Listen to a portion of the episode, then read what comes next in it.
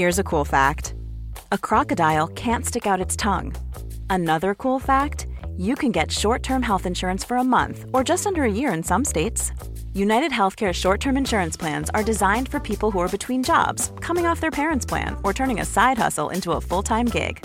Underwritten by Golden Rule Insurance Company, they offer flexible, budget friendly coverage with access to a nationwide network of doctors and hospitals. Get more cool facts about United Healthcare short term plans at uh1.com.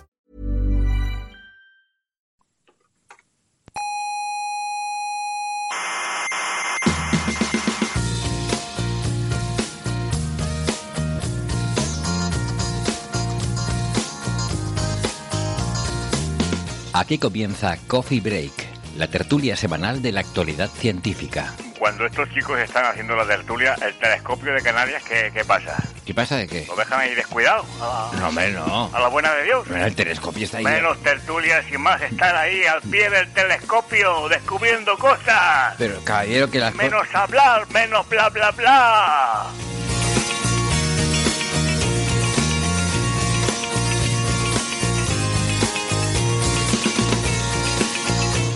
Saludos, criaturas visibles e infrarrojas. Sean todas bienvenidas a nuestra tertulia de cada semana sobre la actualidad de la ciencia.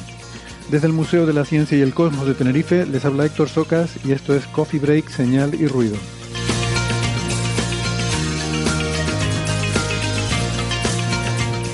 Hoy vamos a hablar de un tema que seguramente no les va a sonar de nada porque nadie está hablando de esto, que son las primeras imágenes científicas del telescopio James Webb.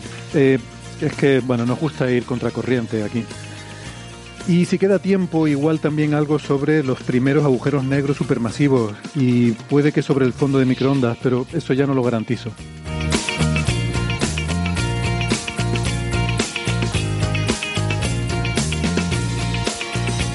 Antes de eso, les quiero recordar que además de la radio, estamos también en muchas plataformas de internet. Estamos en Evox, en Spotify, en Google Podcast, en Apple Podcast, en Amazon Music, TuneIn, Lecton, la aplicación de Squid y en amautas.com. No dejen de suscribirse, que no les cuesta nada y así no se pierden ningún episodio. Nuestra página web es señalirruido.com y en esa página tienen todos los audios, los 376 episodios y tienen también todas las referencias de los temas que tratamos cada semana. Estamos en redes sociales, nos pueden encontrar en Facebook, en Twitter y en Instagram y en Facebook está el Club de Fans.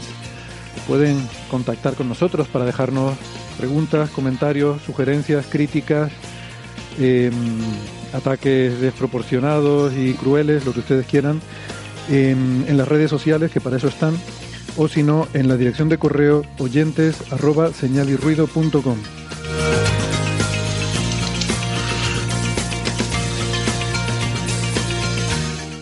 Si prefieren la radio analógica, eh, que sepan que también nos pueden escuchar eh, si viven en Canarias en Icoden Daute Radio, en Radio ECA, en Ondas Yaiza y en Radio Juventud, en Madrid en Onda Pedriza, en Aragón Ebro FM, en Málaga en Radio Estepona, en La Coruña en Cuac FM y en Argentina en Radio Voces de La Rioja y en la FM 99.9 de Mar del Plata.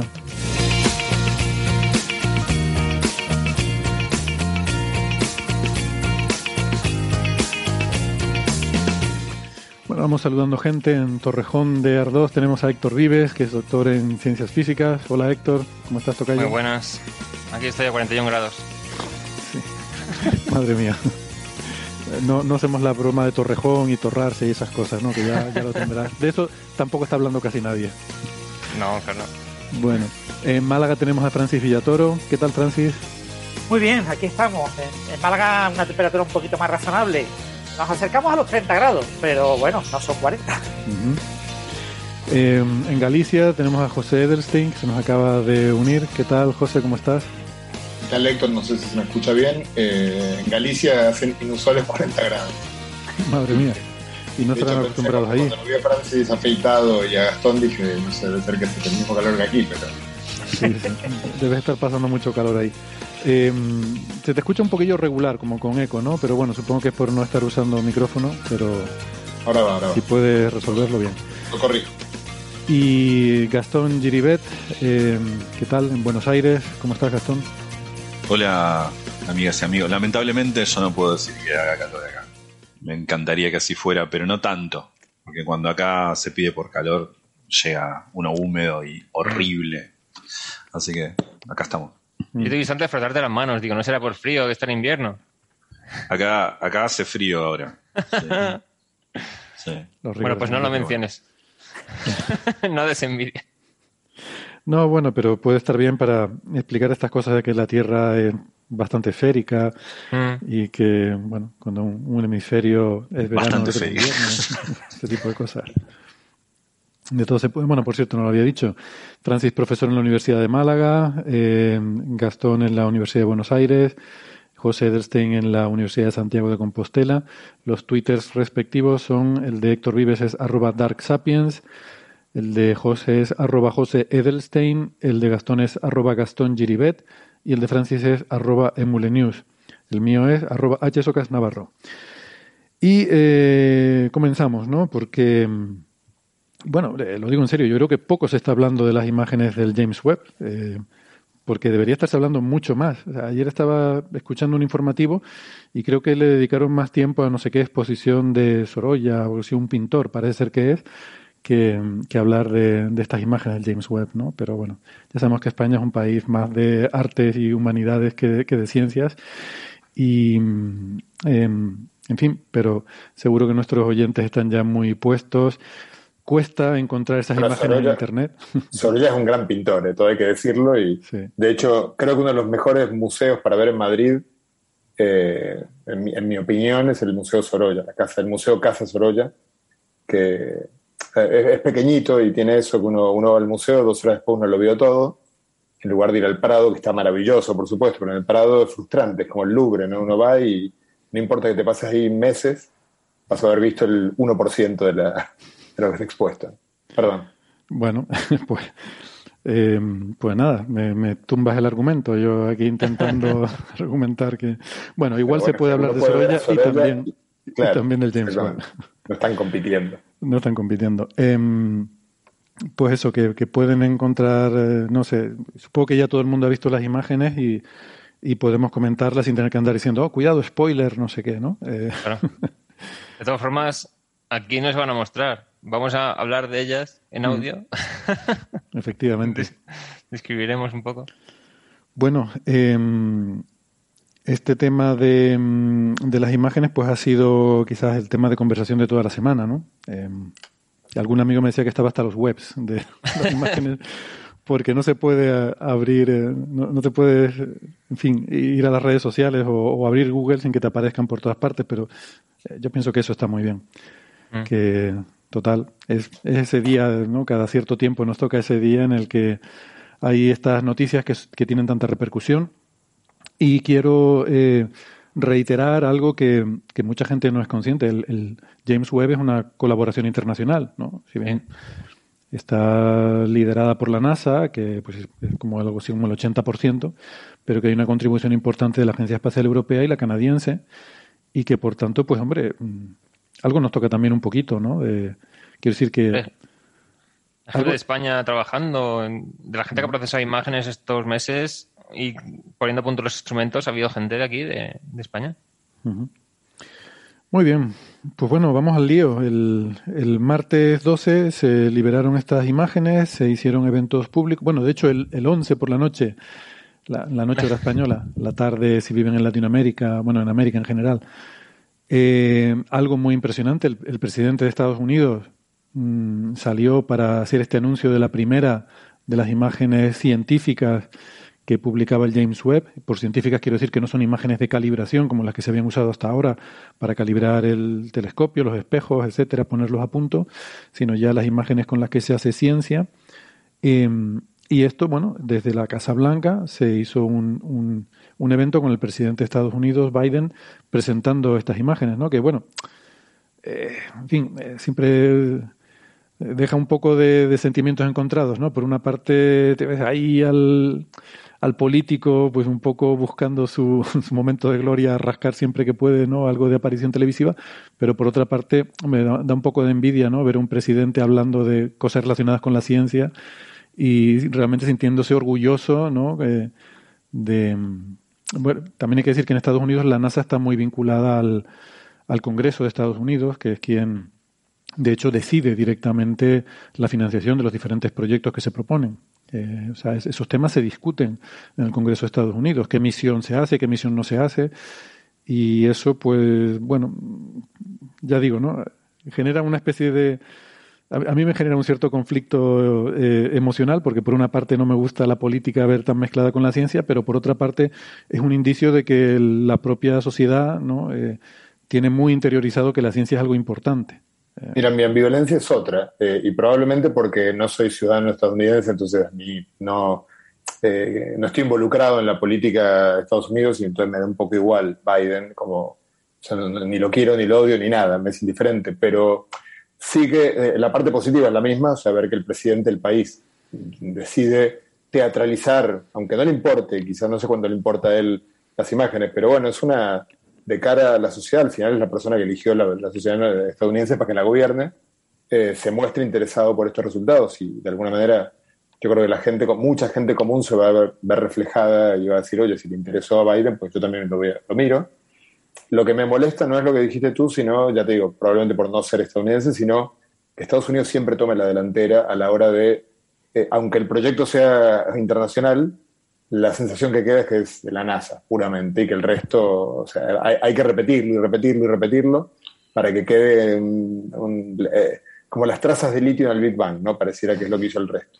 Y en parte es porque Estados Unidos hace algo, yo creo que también podría ser Europa. O sea, ¿por qué no sale el presidente de gobierno de España o de cualquier país de Europa a, totalmente, totalmente de acuerdo. Iba a decir casi lo mismo, como si José y yo nos conociéramos mucho. eh, no, porque es, así, ¿no? Uno tiene esa reacción, diciendo, bueno, esto también es un poco propaganda estadounidense, sí, pero no es culpa de los que no hacen lo mismo que Estados Unidos para que sea propaganda estadounidense, porque si no nos quedamos en la... No, hacemos como una especie de falta de autocrítica, ¿no? Eh, eh, podría Europa, ciertamente no mi país, pero podría Europa hacer lo mismo que Estados Unidos, digamos, en el sentido de que es eh, poner la mitad, digamos, del same web y no, no sé, o poner a un líder europeo hacen el mismo circo. Eh, no sé, es, también eso. Si no nos quedamos siempre criticando eso con una suerte de reacción antiimperialista, pero nos falta un poco de autocrítica también. Y, fijaros, no sé si visteis la retransmisión de la NASA, de la NASA TV, de la televisión de la NASA, que fue una porquería. La verdad que tuvo errores de todo tipo de sonido, micrófonos abiertos, no sé qué. Bueno, contactaron con Canadá para mostrar la contribución canadiense y no funcionaba la conexión y tuvieron que hacerlo allí. Contactaron con Europa, con un sitio de Alemania, no recuerdo ahora cuál. Y, el ESOC. Exactamente. Y hubo, o sea, que hubo conexiones con el exterior. Pero claro, lo que lideraba claramente era el discurso NASA, Estados Unidos, eh, todo mujeres que presentan y una serie de características propias del esquema eh, estadounidense de la NASA. De hecho, una por cosa ejemplo, la contribución europea, la parte de eso que comenta Héctor, no. Y aparte, digamos, digámoslo, a mí nunca, no sé ustedes, a mí nunca un hombre me hizo esperar tanto. es que había, hubo un montón de memes en internet porque se retrasó como una hora entera. Y no sé cuánto tendrá, o sea, eh, lo de hacer Biden el día anterior, el paripeste, no sé cuánto se deberá a que el día 12 tenía que viajar a Oriente Medio, que eso lo dijo allí. Entonces, empezó tarde el lunes porque estaban ultimando preparativos de su viaje del día siguiente. Y a lo mejor, eh, si no hubiera viajado el día siguiente, hubiera ido al evento normal y ya está. No sé. Yo, yo creo que era, era un simbolismo mm, profundo, que no sé si era un guiño al, al, James Webb, todo el proyecto con todos los retrasos que ha tenido y todos los problemas. no, no podía ser puntual la, la, comparecencia, ¿no? es que además fue, fue una comparecencia súper corta, donde hablaron un poco de la primera imagen y luego cortaron, sin dar explicaciones. Hmm. Pues la gente que estuvo allí dice que es que cortaron porque se pusieron el presidente y el administrador de la NASA y tal a seguir viendo las, el resto de imágenes. O sea, no mostraron solo la primera, sino que dentro de esa sala mostraron todas y estuvieron preguntando a los encargados del proyecto y tal, cosas sobre la ciencia del asunto y tal. Pero eso no lo retransmitieron. Entonces, en la retransmisión dio un discurso la vicepresidenta, dio un discurso el presidente y dio un discurso el emisario de la NASA. Curiosamente, la vicepresidenta se centró mucho en la colaboración internacional y el presidente se centró mucho en que esto muestra que América puede hacer todo y no mencionó siquiera a los, a los colaboradores. Pero sí, están diciendo que eso. la gente que se quedó esperando una hora eh, vio un poco de generalidades de la imagen y todo el discurso político.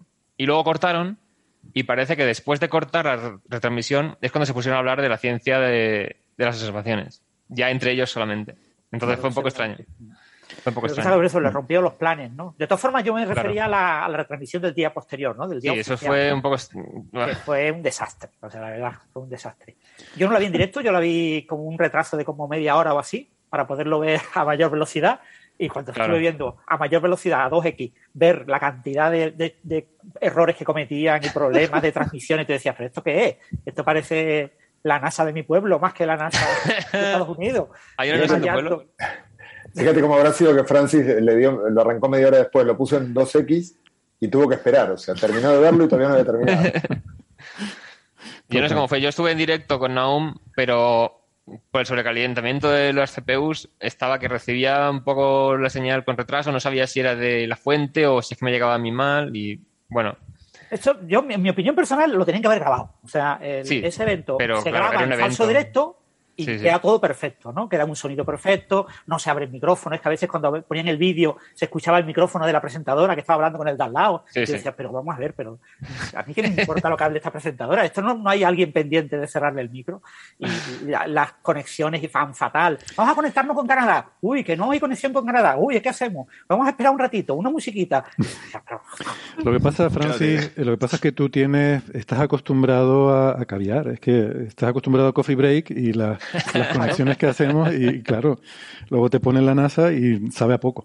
Bueno, en fin, solo quería, de, todo este tema político, solo quería resaltar que el hecho de que se haga a mí me parece que es un, eh, y, no sé si ustedes estarán de acuerdo o no, creo que un poco por lo que empezamos a comentar me parece que sí, que sí que es un síntoma positivo del interés que pone una sociedad o la importancia que da una sociedad a este tipo de avances, ¿no?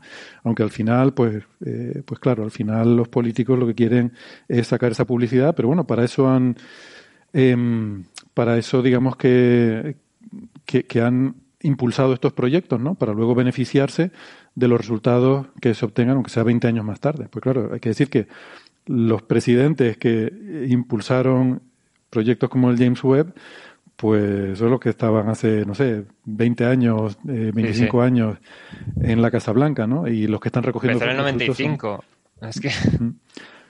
Los que están recogiendo los frutos ahora, pues no son los que lo iniciaron, ¿no? Pero bueno, estas cosas son así. Pero bueno, que como sociedad me parece que eh, me da un poco de envidia, ¿no? O sea, me gustaría que también... Eh, yo tenía esa conversación hace poco con un amigo, ¿no? Que me decía, me mandaba un WhatsApp, dice, hay que ver la, vaya cámara de fotos que se ha comprado la NASA. Digo, hombre, la NASA y, Europa y Canadá, que también dice, bueno, sí, pero eso no le importa a nadie. Digo, hombre, ah. ¿cómo que no le importa a nadie? A, mí me importa. Hombre, no Por cierto, y con el tema de la colaboración entre países y tal, me di cuenta anoche. O sea, yo estaba mirando las notas de prensa de la Agencia Espacial Europea. Y ahí pone el telescopio de la ESA, o sea, de la NASA, la ESA y la CSA, o sea, Agencia Espacial estadounidense, europea y canadiense. Pero la nota de prensa de la NASA es el mismo texto exactamente, solo que dice el telescopio de la NASA. O sea, la única diferencia entre las notas de prensa es que en la europea pone la contribución de las tres agencias y en la de la NASA solamente dice la NASA. Mm. Es como, no sé si la versión original era la de la NASA y en la ESA dijeron, yeah, vamos a poner las tres. Lo que ha pasado ahí. Pero es muy llamativo. Porque además el, texto es igual. O sea, el texto es idéntico excepto ese detalle. La NASA dice NASA y punto. Eh, claro, ahí también depende de cómo interpretes lo que se está diciendo, ¿no? Porque el telescopio, el telescopio lo construye la NASA, o sea, lo que es literalmente el sistema óptico del telescopio, ¿no? Pero tienes una imagen hecha con instrumentos que no son de la NASA. Sí, sí, pero cuando dices el telescopio de la, NASA, estrictamente es correcto, ¿no? Eh, porque el, sí, pero yo qué sé. También lo hacen con la nave, la misión Artemisa, que ponen toda es la NASA, la NASA, pero la mitad de la nave espacial es de la Agencia Espacial Europea. Es como si dijera el coche de tal país, pero el motor, las ruedas, la transmisión, los ejes y el depósito de combustible son de otro.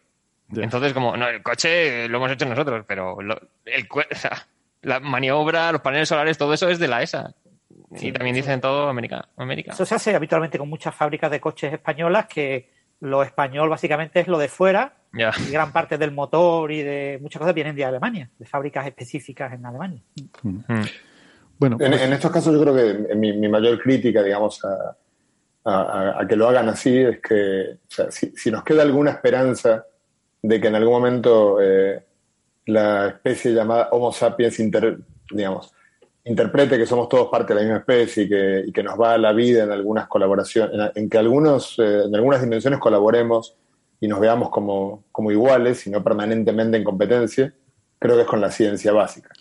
Entonces, justo es una excelente oportunidad y la mejor situación para desmarcar a la ciencia básica, creo yo, del resto de las actividades en las que competimos. Y aquí habría que hablar permanentemente, de, en mi opinión, ¿eh? o sea, obviamente eh, me imagino que Biden eh, habrá hecho una encuesta antes y después y habrá dicho, habrá celebrado que ganó 15 votos. Pero el daño que se produce, creo yo, a, tener un discurso homogéneo de todos los gobiernos, en el cual, mira, podemos pelearnos por otras cosas, pero en esto estamos todos juntos, es grande. O sea, mm. qué sé yo, esa es la parte que más, me apena de, que, de que se haga así, además de que nuestros países estamos tan acostumbrados a creer que Estados Unidos teatraliza su liderazgo, ¿no? Al final es eso, o sea, todo el mundo aprecia que Estados Unidos es el país líder, en parte porque lo es, pero no lo es tanto como lo teatraliza. Claro. A mí me llamó la atención eso, que la vicepresidenta se centró muchísimo, pero muchísimo, en el tema de esto es lo que se puede conseguir con la colaboración internacional y todos juntos y tal. Y luego, inmediatamente después, tenemos a Biden diciendo que esto es América. Y yo no sé, quedó, muy raro. hasta, puede que sean diferentes públicos a los que van dirigidos esos mensajes. Claro, eso es el poli bueno y el poli malo, o sea, eso es más viejo que... No sé. cada uno dice una cosa para que si le reprochan que no lo dijo, lo dijo, y los discursos bien separados, ¿no? para, para dos públicos distintos, claro. Bueno, si les parece, vamos con lo divertido, eh, Lo, que, lo que nos gusta, porque, eh, bueno, lo que, lo que hemos visto son esa primera imagen que se liberó el martes, por el, o sea, el, lunes eh, por la noche, hora nuestra. En, la península a lo mejor ya era martes. Fue las 12 bueno, sí, puede ser, efectivamente. bueno, la, la, noche del lunes al martes para nosotros eh, y, el, y luego el martes el resto de imágenes, ¿no? Que son eh, la primera, una imagen de campo profundo, mm, como estas que estamos acostumbrados a ver, que ha popularizado el Hubble, el famoso campo profundo del Hubble, donde se ven muchísimas galaxias. Eh, pues hay una especie de nueva versión del web que ya es, se ha dicho, ¿no? la imagen más profunda que se ha obtenido. Y luego mm, las que se publicaron después, pues son una, dos, otros tres, digamos, tres objetivos, pero hay dos imágenes porque están, están obtenidas con diferentes instrumentos, con NIRCam, que es la cámara de infrarrojo cercano, y luego con MIRI, que es el, la que observa en el infrarrojo medio. Y luego además hay eh, un espectro de un exoplaneta, ¿no? Y entonces en eso es lo que vamos a centrarnos ahora. Si les parece, por un poco por el orden cronológico, podemos empezar por la imagen de campo profundo, ¿vale? Y le vamos a empezar un poquito a analizar lo que, lo que se ve en esta imagen. Em, yo quería empezar por las estrellas, eh, porque ah, ha, hecho algo de ruido el, los spikes, ¿no? Esas puntas que se ven en el, cuando vemos estrellas estrellas muy brillantes, que son las estrellas de, nuestra galaxia, que están ahí, digamos, en, medio, eh, cerca de, están más cerca de nosotros que, que las galaxias que vemos lejanas. Y esas estrellas son tan brillantes que lo que estamos viendo ahí es el patrón de difracción. Entonces, podríamos, si les parece, explicar eso un poquito, porque creo que a mucha gente le ha resultado chocante decir, bueno, ¿por qué hay esto que es tan molesto y que estropea las imágenes y este telescopio es tan bueno? Y justamente, o sea, a mí lo que me gustaría remarcar es que este telescopio es tan bueno que se ven estas puntas de las estrellas. O sea, normalmente esto en tierra no lo vemos. Es muy difícil con un telescopio en tierra ver el patrón de difracción, ese patrón de puntas que, vemos en las estrellas. La razón es porque hay otros efectos, sobre todo la atmósfera, que nos emborrona mucho la imagen y nos la emborrona tanto que no llegamos a ver estas patitas. Pero o bien cuando se observa con óptica adaptativa o bien cuando se observa desde el espacio, ya nos quitamos ese emborronamiento de la atmósfera y podemos empezar a ver otros defectos que son más pequeños. Y al final, cuando tú tomas una imagen con un telescopio, hay un efecto óptico que no te puedes quitar de encima, un, defecto, si quieres, que es el hecho de que a ti te viene la luz, te viene un frente de ondas de una estrella lejana, ese frente de onda es un frente de onda esférico y cuando llega tu instrumento tú lo cortas. Tú no te quedas con todo el frente de ondas porque tendrías que hacer un telescopio alrededor de la estrella que estás observando para verlo todo. Entonces, como ese no es el caso, tú te quedas con un pedacito pequeño de ese frente de ondas, lo cortas y en física cuando tú cortas una onda em, se puede eh, comprobar que mm, se produce este fenómeno que se llama difracción que, mm, que lo que hace es que no puedas eh, enfocar y reconstruir adecuadamente como era esa imagen original. Entonces, dependiendo de cómo recortes tú el frente de ondas, vas a obtener una distorsión diferente. Esa distorsión se llama el patrón de difracción. Si nosotros se puede hacer una analogía con el tema de las olas en la playa o en un puerto, que cuando se encuentran con una barrera, pues en el borde de la barrera es como que la ola no... la interrupción de la ola no es totalmente recta. O sea, no es que cuando no pasa la barrera sigue la ola como si nada y si hay barrera se para la ola y ya está, sino que en el borde de la barrera se curvan las olas un poco hacia adentro. Entonces, eso ocurre en los elementos del telescopio que por la forma del espejo o los soportes del espejo secundario o algo así, se curva un poco la onda por el alrededor y entonces los dos frentes de onda de los dos lados interfieren entre sí. Y esa interferencia es lo que te crea el patrón, donde la interferencia suma se ve luz y donde interfiere destructivamente, o sea que no es coherente, pues no, vemos nada. el, patrón de interferencia más clásico es el que tienes cuando tienes un, eh, telescopio redondo, eh, es, lo habitual. Eh, tienes lo que se llama un, un patrón de Airy, en el cual la interferencia lo que te crea es una mancha circular en el centro y luego unos anillitos concéntricos alrededor. ¿vale? sería el, digamos, la distorsión que produciría un telescopio que fuera mm, redondo. Si luego además, como tienes un espejo secundario, ¿no? Sueles tener un espejo secundario que está puesto encima y ese espejo secundario también corta parte del frente de ondas, te produce una distorsión adicional y además ese espejo secundario, claro, no está sostenido ahí por magia, sino que tienes unos, unas patitas ¿no? que lo tienen sujeto, una estructura, eh, que es lo que se suele llamar la araña del telescopio, porque está como colgado encima del espejo principal. Entonces, esas patitas también producen un corte del frente de onda. Entonces, el caso, un caso muy, muy, muy clásico es el del Hubble. El Hubble es un telescopio que tiene un espejo redondo y luego tiene un secundario encima que forma una. La, araña es como una cruz. Son cuatro palitos que sostienen el secundario formando una cruz. Entonces, la figura de difracción, de difracción del Hubble, cuando el Hubble ve estrellas brillantes, lo que vemos es un patrón en el que hay ese disco circular y luego como una cruz, ¿no? con cuatro spikes, cuatro patitas, que son producidas por, el, por la estructura de esa araña del espejo secundario. Eh, eso estamos acostumbrados a ver en el y quizás no llama mucho la atención. Pero aquí, ¿qué pasa? Aquí tenemos un par de cosas. Primero, la forma del espejo no es redondo. El espejo es hexagonal. Entonces, eso ya de entrada, o sea, no es que sea hexagonal, es una combinación de hexágonos. ¿vale? Cada uno de esos hexágonos crea su propio patrón de difracción, pero están todos mm, alineados. Con lo cual se suman todos. Entonces, el patrón de difracción que vemos es como el de un solo hexágono. Y el patrón de difracción de un, de un espejo como un hexágono son seis mm, patitas así simétricas, que son las que vemos a primera vista en estas imágenes de las estrellas que nos da el James Webb. O sea, ese es el patrón de difracción del espejo hexagonal.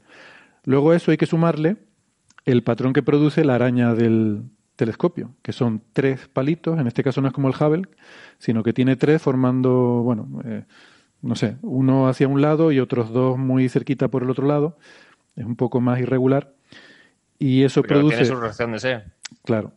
Eso produce otras patitas que está, está calculado así para que, primero, cumpla su función estructural y segundo, para que se superpongan en cierta medida las patitas que forman ese patrón de difracción con las del hexágono. Y entonces no se ve mucho, salvo por una línea, mm, digamos, horizontal, claro, eso depende de la orientación de la imagen, pero bueno, em, hay una línea, si se dan cuenta en esas imágenes de estrellas, si, si, las miran bien, además de las seis patitas principales, hay otra que cruza por el centro, más pequeñita, esa es debida a la araña. ¿Vale? Mm. O sea, que es la superposición de esos dos patrones. Entonces, nada, eso es normal y está bien. ¿Qué es lo que pasa? Que estas imágenes, como esta tan profunda que estamos viendo, estas imágenes, el, digamos, el tiempo de exposición son de 12 horas. Eh, estás ahí 12 horas acumulando luz. Entonces, eh, para poder ver esas galaxias que hay de fondo, que son muy débiles, son galaxias muy lejanas. Entonces, las estrellas que hay en primer plano son tan brillantes que saturan completamente ahí el detector y la estrella es tan brillante que empezamos a ver las patitas de ese patrón de difracción. Pero eso es simplemente porque digamos que es demasiado brillante la, luz de la estrella, ¿no? Y nos produce un poco ese efecto que, bueno, visualmente, pues, puede ser, no sé si molesto o, incluso estéticamente bonito. Em, sí, pero como son tan estrechas, o sea, la molestan en una parte importante de la imagen, pero cada una solo afecta a unas poquitas galaxias. Entonces, tampoco es un efecto que se cargue la imagen. Al menos, aparte, ayuda un poco a explicar la imagen, ¿no? A gente que no, sepa mucho de la imagen. Uno dice, no, estas que ves acá son estrellas cercanas de la galaxia. Claro. Creo que desde el punto de vista didáctico ayuda un poco para explicar, eh, sí, eso digo, a un neófito eh, qué es cada cosa. Sí, a mí me ayuda a distinguir lo que es una estrella de lo que es una galaxia y de lo que... Si tiene las patitas es una estrella de nuestra galaxia, si no, ya son galaxias. ¿Y sabéis si se puede eliminar el efecto? Es decir, si hay algoritmos ya que que procesen ese patrón, que en principio es conocido a partir de la fuente, mm. y, traten de eliminarlo? A ver, lo suyo sería observar el mismo campo en una fecha diferente. Ah, Así que, de, modo que la, orientación del telescopio será otra, y al combinar todas las imágenes, pues con una se podrá compensar lo de las otras, pero que tampoco hace falta. O sea, se puede creo que lo que dice Francis es corregirla de una imagen ya obtenida, ¿no? Que, en principio se puede, lo que pasa, pues tú puedes restar ese patrón. Sí. El problema es que el ruido que tiene, o sea, cuando tú tienes en un píxel, tienes la, fuente que está detrás, una galaxia, por ejemplo, y, tienes también la luz del, del patrón, esa luz del patrón de difracción tú la puedes restar, pero el problema es que la detección que has hecho tiene un ruido. y, el ruido es la suma el ruido normalmente de detección es el ruido fotónico, que es, la raíz cuadrada del número de fotones que tienes. Entonces, si tienes muchos fotones, el ruido que vas a tener es mucho. Cuando tú restes la señal, vas a restar esa señal, pero el ruido se te va a quedar. El ruido no lo puedes restar. Y, entonces, cuando se va a estudiar las galaxias que estaban afectadas por la espícula esta, al final no las usarás tampoco porque tienen más ruido, aunque la hayas quitado. Entonces, esos datos mm, se puede quitar, pero dices, no te vas a fiar igualmente. Eso es. Si estás muy desesperado lo puedes usar, pero van a tener más ruido. Lo, lógico sería, como dice Héctor, mm, calcular tu exposición para que no te coincida una pata de el patrón de difracción donde, donde te interesa observar, ¿no? Bueno, el, el campo este, una cosa que es muy chula, es que lo que estamos viendo aquí es una imagen que es como muy tridimensional, porque vemos diferentes profundidades, ¿no? Es lo, lo bonito de este tipo de imágenes. Y tenemos esas estrellas que decíamos que se identifican porque tienen las patas del patrón de difracción. Esas son estrellas cercanas de nuestra galaxia. Eh, luego, más atrás, hay eh, pues un, cúmulo de galaxias, no sé, creo que eran 40 millones de años luz o algo así. Pero luego hay galaxias que... ¿no? O sea, el cúmulo de galaxias era que había emitido su luz hace 4.600 millones de años. O sea, cuando se estaba formando la Tierra, emitió la luz del el cúmulo que nos llega ahora. ¿Qué dije? 40. Sí. Ah, el, cúmulo, el cúmulo central que produce el lensing. Eso es. Sí, sí. Hmm. Ah. Exacto. Son unas galaxias, entre comillas, cercanas que se ven, en, digamos, en blanco en esta imagen, colores blanquecinos. Son las que están relativamente cerca. Pero luego hay otras, hay otro cúmulo de galaxias que está detrás que se ve como muy deformadas, como si estuvieran. otro cúmulo no, creo que son galaxias de detrás a muchas distancias diferentes. Ah, son galaxias, digamos, en un campo. Sí, sí. A diferentes distancias. Bien, bien. Y, que están eh, mucho más lejos y se ven más rojas, que por cierto, claro, aquí hay que decir que todo esto, los colores son inventados. O sea, los colores en todas las imágenes. A mí me hace mucha gracia porque cuando hablaban ¿no? del anuncio de estas imágenes se decía, no, las primeras imágenes a todo color del James Webb. Pero bueno, a ver. Color de mentira. claro, a, todo, a todo infracolor. Aquí hay una, una, curiosidad, porque claro, estamos hablando de que son colores falsos porque son infrarrojo. Pero al mismo tiempo, muchas de las galaxias que vemos los colores que emitieron en el visible han pasado al infrarrojo por la expansión de, Exacto. Quizás es más fidedigno, es más fidedigno que, De hecho, me puse a mirar con los filtros que habían usado para esta imagen, digo, a ver si hay alguna galaxia que al pasar los colores, o sea, lo que han hecho ha sido los, las longitudes de onda más cortas, esos dos filtros en azul, los dos filtros de longitudes de onda intermedias en verde, Luego el siguiente filtro lo han puesto en naranja y el siguiente en rojo. O sea, es como si hubieran corrido todo el visible al rango de infrarrojo que observan estos instrumentos. Entonces digo, ¿habrá alguna galaxia que tendrá los colores como si los hubiera emitido en el visible? Pero, que vos decís que, la máscara corrija el redshift. Exactamente. claro, pero no lo hay porque los filtros de infrarrojo que han usado están demasiado separados entre sí. Entonces, para que coincida el azul con los filtros de infrarrojo de longitud más corta, el corrimiento al rojo tendría que ser entre 0,7 y 2,4. Mm. Para lo que coincida el verde con lo que se ve como verde en la imagen, tendría que ser entre 2,6 y 4,4. Para el naranja entre 4,4 y 5,3 y para el rojo entre 5,3 y 5,7. Quizá para alguno de los oyentes o alguno de los oyentes que, no haya seguido esto, recordemos que el, James Webb tiene un, espectro, si bien ve un poco en el visible, en los rojos y anaranjados, mm. llega hasta el infrarrojo medio. Sí, sí. Eh, a, diferencia del Hubble que tenía como, como más corrido, veía un poco del, ustedes me corregirán, pero un poco del ultravioleta, el visible y un poco del infrarrojo cercano. El mm. James Webb ve un poco del visible, anaranjados, rojos por ahí, y eh, llega mucho más al infrarrojo, que es mucho más útil para hacer este tipo de, bueno, un tipo de física.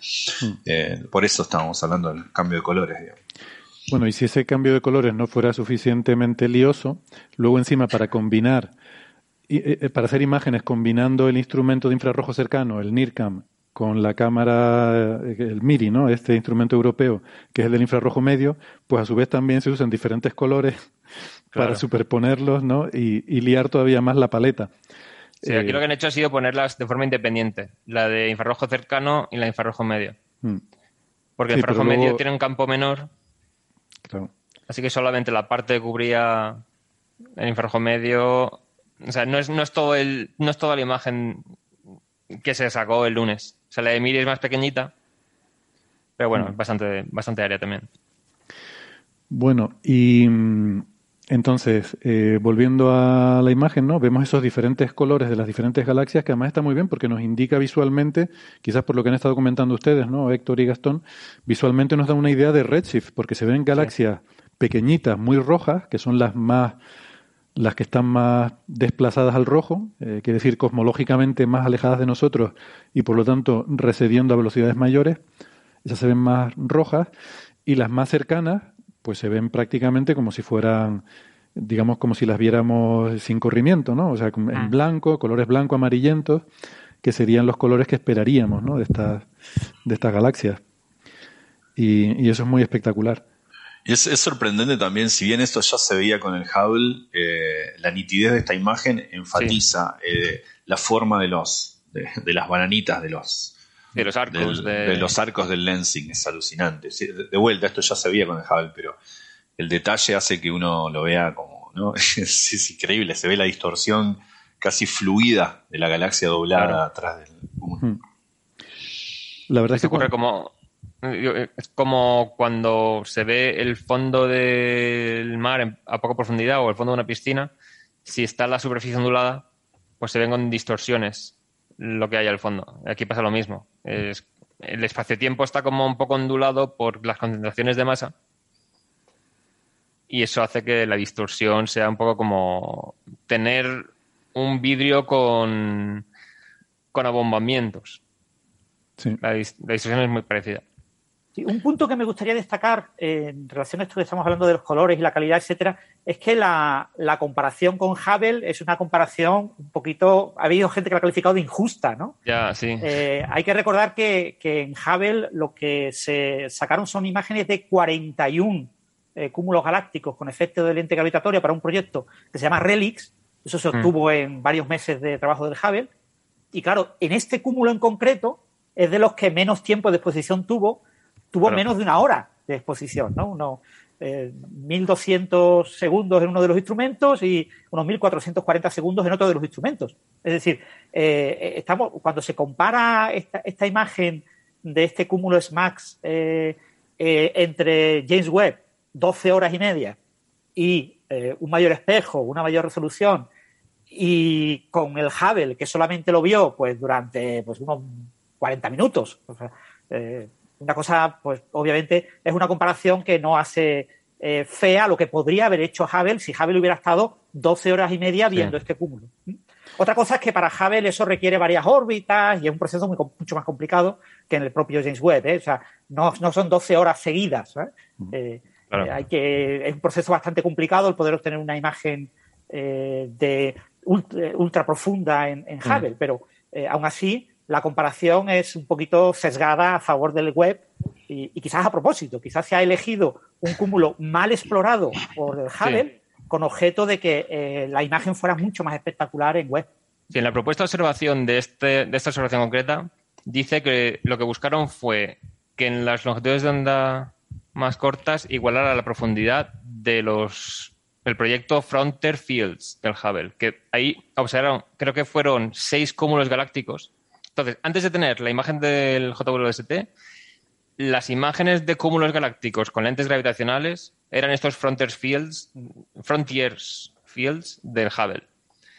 Entonces, eran cúmulos más cercanos, mejor explorados. Algunos tienen nombre de Max, no sé qué.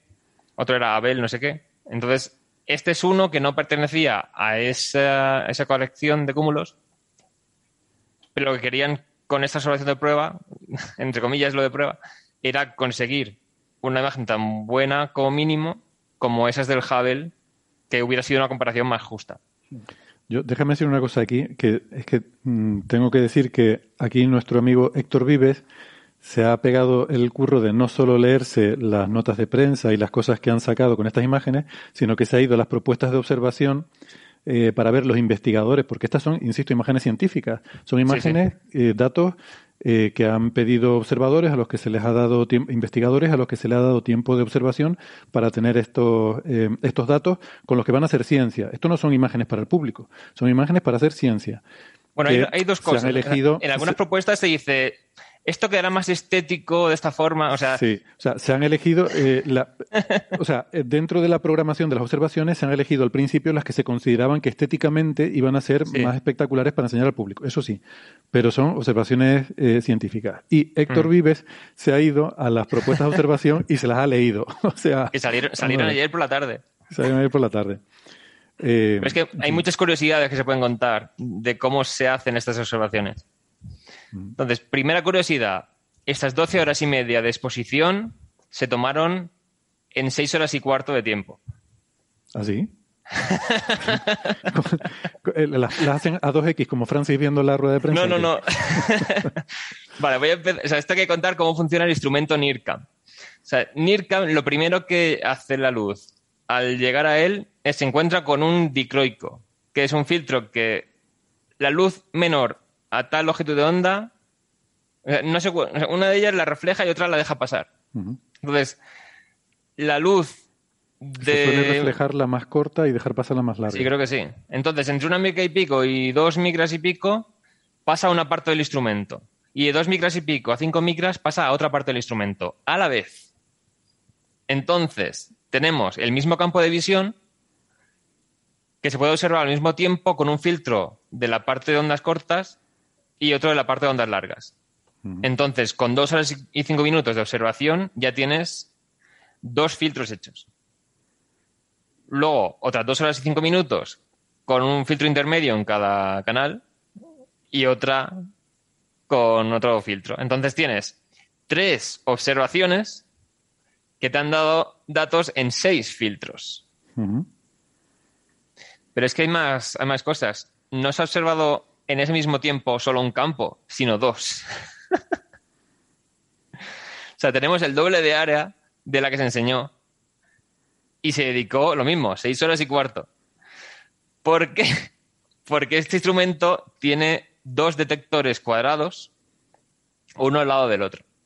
Entonces, uno lo centraron en el cúmulo y otro dicen que, bueno, o sea, como sale gratis, porque va la luz al instrumento y registra los dos a la vez, hay un campo a una cierta profundidad de observación también que no tiene cúmulo, entonces en la propuesta dicen esto seguramente no lo muestren en las notas de prensa y tal porque es menos interesante, pero para hacer ciencia también sirve.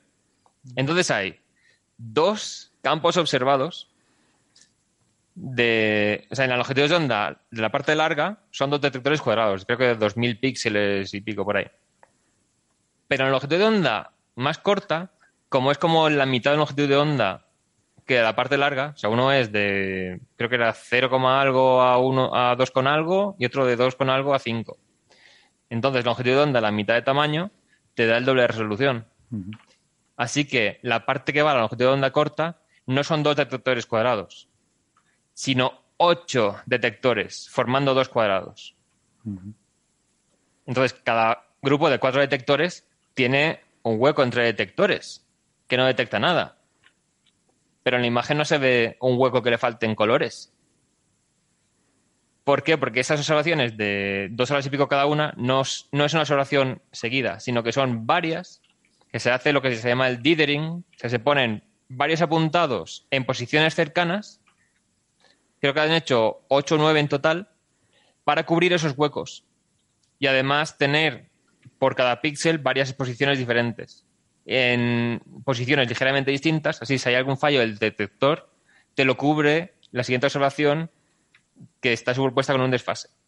Entonces, fallos del detector, fallos, detecciones de rayos cósmicos, defectos así de un píxel caliente, un píxel muerto, eso te lo va eliminando el hacer varias observaciones a la vez con un ligero desfase en la posición de cada uno. Entonces, si vais a la nota de prensa, veréis que dice, esta imagen tiene 2,4 minutos de arco de lado, el cuadrado. Pero el detector es un cuadrado de 2,2 minutos de arco. Pero claro, como se han hecho varias exposiciones con un ligero, un ligero cambio de posición, un poquito. te cubre todo. Entonces sí, primero, la imagen se separa según longitud de onda. Y ya sacas dos a la vez, una con más resolución y otra con menos. Pero luego al combinarlo no se nota que las longitudes de onda largas tienen menos resolución. Ya. o sea, ese factor 2 que decías de que eran 6 horas, lo dices porque se han usado los dos canales a la vez. Ahí está. Y entonces vas como el doble de. Vas a 2x. Vale. Claro. Así que en 6 horas y cuarto has sacado 12 horas y media de exposición. con la ventaja de que puedes usar dos filtros a la vez. Mm. Yo quería volver a la comparación que lo que decía Francis sobre la comparación con el Hubble, porque sí que me parece que es un tema interesante, ¿no? Desde el punto de vista de de marketing de todo esto se han, se han hecho muchas comparaciones y, hay que tener mucho cuidado, ¿no? Es verdad lo que decía Francis, es como si tú quieres comparar dos cámaras de fotos y dices, mira, la foto que le saqué a tal árbol con la cámara que tenía antes y con, la que tengo ahora. Y dices, bueno, sí, pero vamos a ver cómo son esas fotos, porque la has sacado con el mismo tiempo de exposición, con el mismo ISO, con el mismo... Claro. tienes que comparar en condiciones similares. Y una cosa que, creo que puede ser sorprendente para mucha gente es que tú ves estas imágenes, ves que tienen una resolución espectacular. Cuando comparas con el Hubble, no es tan diferente la resolución. Eh, el Hubble también tiene una resolución espectacular. ¿Qué pasa? Que eh, el Hubble es más pequeño, tiene 2,4 metros de apertura, este tiene 6, algo, es un factor 2 y pico mayor en diámetro. Mm. Eso te daría, por difracción, una resolución, un factor 2 y pico mejor. Tiene como 6,5, ¿no? Sí, 6,5, sí. Eh, o sea, poco más un factor 2. Pero las longitudes de onda, si tú comparas el ultravioleta del Hubble con el infrarrojo del web, eh, pues hay también más de un factor 2 de diferencia en longitud de onda y la resolución también depende de la longitud de onda. Claro. O sea, que lo que el web gana por espejo lo pierde, entre comillas, por la longitud de onda. ¿Qué pasa? Sí, entonces, si se compara el infrarrojo cercano de Hubble con el infrarrojo cercano al mismo longitud de onda mm. de JWST, entonces sí tiene el nuevo tres veces más resolución que el Hubble. Pero si te vas a longitudes de onda más largas, ya. Claro. Lo que pasa es que lo que vas a ver en el ultravioleta no es lo mismo que lo que vas a ver en el infrarrojo y el Hubble, eh, perdón, el web se hizo un telescopio infrarrojo por una serie de razones importantes. O sea que también tener claro para qué quieres construir un... O sea, aquí no hay cosas mejores, bueno, sí hay mejores y peores, pero, pero muchas veces no se trata tanto de mejor y peor, sino de para qué lo vas a usar. Esto es mm. como casi todo en la vida. Em, el uso que le vayas a dar define mucho el, partido que le vayas a sacar. O sea, tienes que tenerlo claro. Y, sumado, sumado a, que, a que, aparte del tipo de física que querés ver, también tiene sentido que algo que pretende ver más lejos, a su vez pretende ver más en el rojo. También. Incluso para ver lo mismo. Exacto. Exactamente.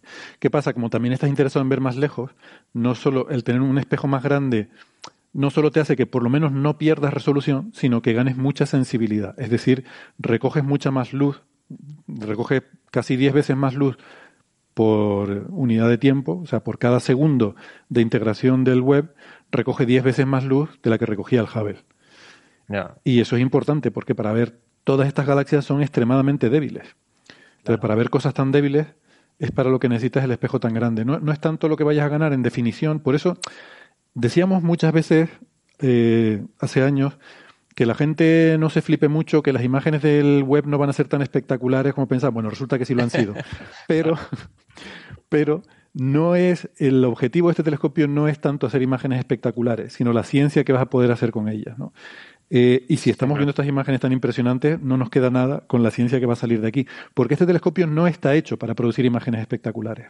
¿vale? Está hecho para ser profundo, para llegar lejos, para estudiar la cosmología, para estudiar las atmósferas de los exoplanetas, em, pero no para producirte imágenes bonitas de nebulosas o para... Es que el Hubble es igual. El Hubble igual. Bueno, pero el Hubble al, ser ultravioleta puedes tener una definición realmente... Eh, sí, pero muchas veces las imágenes espectaculares no son con lo que se está haciendo ciencia realmente. O sea, ciencia muchas veces se está haciendo con un borroncillo que se ve apenas. Eso es lo, la ciencia de frontera. Pero eso no lo muestran. En el Hubble a veces hacen un mosaico entero de una galaxia y lo hacen porque a lo mejor se están detectando cefeidas individualmente. Entonces, los científicos se centrarán en una parte pequeñísima que apenas se ve, pero como tienen la imagen entera para el público, pues queda como el Hubble hace imágenes bonitas. Pero otra cosa importante es la gente no es consciente de la cantidad de imágenes del Hubble que se han publicado que son en infrarrojo también. Esa imagen de los pilares de la creación, que están en tonos verdosos y marrones y dorados. Esa, esa imagen es infrarrojo. Y es una de las más espectaculares del Hubble. Claro. O sea, esa nebulosa es azul, negra y roja. O sea, tiene el color, el color magenta del, o sea, del H-alfa, el hidrógeno con la situación atómica. Azul de las estrellas brillantes cuya luz se dispersa en el polvo y negro de las nubes moleculares oscuras. O sea, haces fotos con equipo de aficionado, con un telescopio bueno, y sale la nebulosa en sus tonos rojizos reales. Y la imagen verde y tal que ponen del Hubble, eso es infrarrojo. Es color de mentira también. Entonces eso lo ponen muchas veces en películas, como si fuera tal cual, que está la nave ahí y se ve esos tonos, y yo pienso, ah, han pensado que la imagen de infrarrojo es la del tono real. Ya. Bueno, pero ¿quién va a negar que las naves de las películas tienen unos cristales transparentes que convierten No, es que hablamos de cuando la cámara está fuera de la nave. La cámara ah. está fuera de la nave y la ponen en verde y digo, ¡ay! Nadie les ha dicho. Pero bueno. Sí, eh, por cierto, Héctor, ¿cuánto, eh, ¿cuántos espectros puede hacer simultáneamente el, web? Porque a eso vamos, las eso vamos. que se han publicado solo se han publicado cuatro espectros de cuatro galaxias. Pues también lo dice la propuesta. Bueno, antes quería decir que lo que has dicho antes de los Frontier Fields, aquí pone la propuesta no sé si la Frontier Fields era con tres filtros nada más, porque dice, está hecho el, tiempo para igualar la profundidad de la exposición de Hubble a 0,8 micras, una vez y media la que obtuvo el Hubble a 1,6 micras y casi 10 veces la que sacó Spitzer en objetivos de onda propias. Entonces, claro, hay imágenes en MIR y imágenes en NIRCAM, pero eso que es comparable o un poco mejor que esos Frontier Fields que ya veíamos antes, lentes gravitacionales, en, antes de tener este nuevo funcionando. Y en la parte de espectroscopía. Ahora que dice, perdona, eh, podemos dejar eso para el siguiente bloque porque tenemos que, ir parando, pero antes no quería resistirme a decirles que, ya que íbamos a hablar de este campo profundo, hubiera querido tener a, a Mireia Montes o a Nacho Trujillo aquí, que saben que son los grandes gurús de las imágenes ultra profundas, porque consiguieron eh, la, imagen más profunda conseguida con telescopios en tierra, porque esto en el espacio esto es fácil, o sea, esto con el Hubble y el James Webb, así cualquiera. así cualquiera. Sí, además en el cúmulo este de las galaxias del propio cúmulo, las gigantes elípticas, se ven colas de material por haber colisionado entre sí. O sea, en la zona blanquinosa, borrosa, se ve que han colisionado la galaxia, se ve que hay material, eso estarían disfrutándolo ellos, bueno, sí, sí, muchísimo. seguro que sí. Pero vamos, que han hecho imágenes ultra profundas, les pregunté que cómo se comparaban esas imágenes que habían hecho ellos con el, el GTC, ¿no? El Gran Telescopio Canarias, eh, con estas y, claro, eh, la respuesta es que lo que decíamos antes también de las cámaras, ¿no? Es difícil comparar porque son diferentes filtros, diferentes longitudes de onda y, o sea, ¿cómo, ¿cómo puedes tener una medida de la profundidad de algo en infrarrojo medio frente a una profundidad en el visible, en el rojo. Y, bueno, pero él decía que, que, no dista mucho, que hay a lo mejor un par de magnitudes de diferencia en cuanto a, brillo superficial. Eh, otra cosa es que luego pues te puedes ir a fuentes puntuales y puede haber cuatro o cinco magnitudes de, diferencia, ¿no? Eh, pero que claro, desde tierra es mucho más difícil y sobre todo dependes mucho más de las condiciones, ¿no? Y entonces depende de, haber podido conseguir eh, las condiciones óptimas en un momento dado, mientras que aquí la ventaja del espacio sobre todo es que puedes estar 12 horas mirando un sitio y aquello no se va a mover. Bueno, mientras no te agarren más micrometeoritos como lo de es verdad. Calla, calla, que todavía estamos con el susto con eso. Muy bien, bueno, pues, pues nada, como les decía, eh, vamos a terminar aquí el primer bloque del programa. Em, les invitamos, si nos están escuchando en la radio, a que sigan la conversación en el podcast, que vamos a seguir hablando de las otras imágenes. Em, y si no, pues eh, a los oyentes de la radio nos despedimos hasta la semana que viene. Eh, si no, si están escuchando en internet, no toquen nada, que ya volvemos. Venga, chao. Hasta la próxima. chao.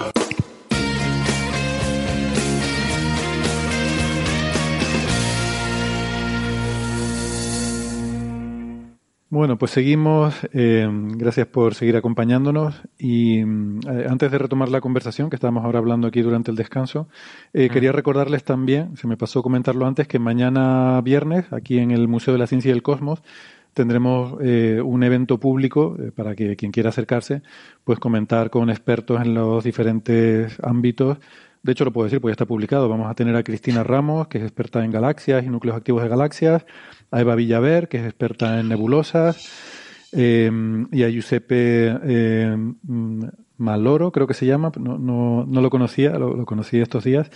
Es una incorporación relativamente reciente al IAC para hablar también de que es experto en exoplanetas, ¿no? Entonces, mm. em, pues nada, si no tienen suficiente con la charla de hoy, esto también estará en YouTube, lo, lo emitiremos en directo en el streaming y por supuesto están todas invitadas.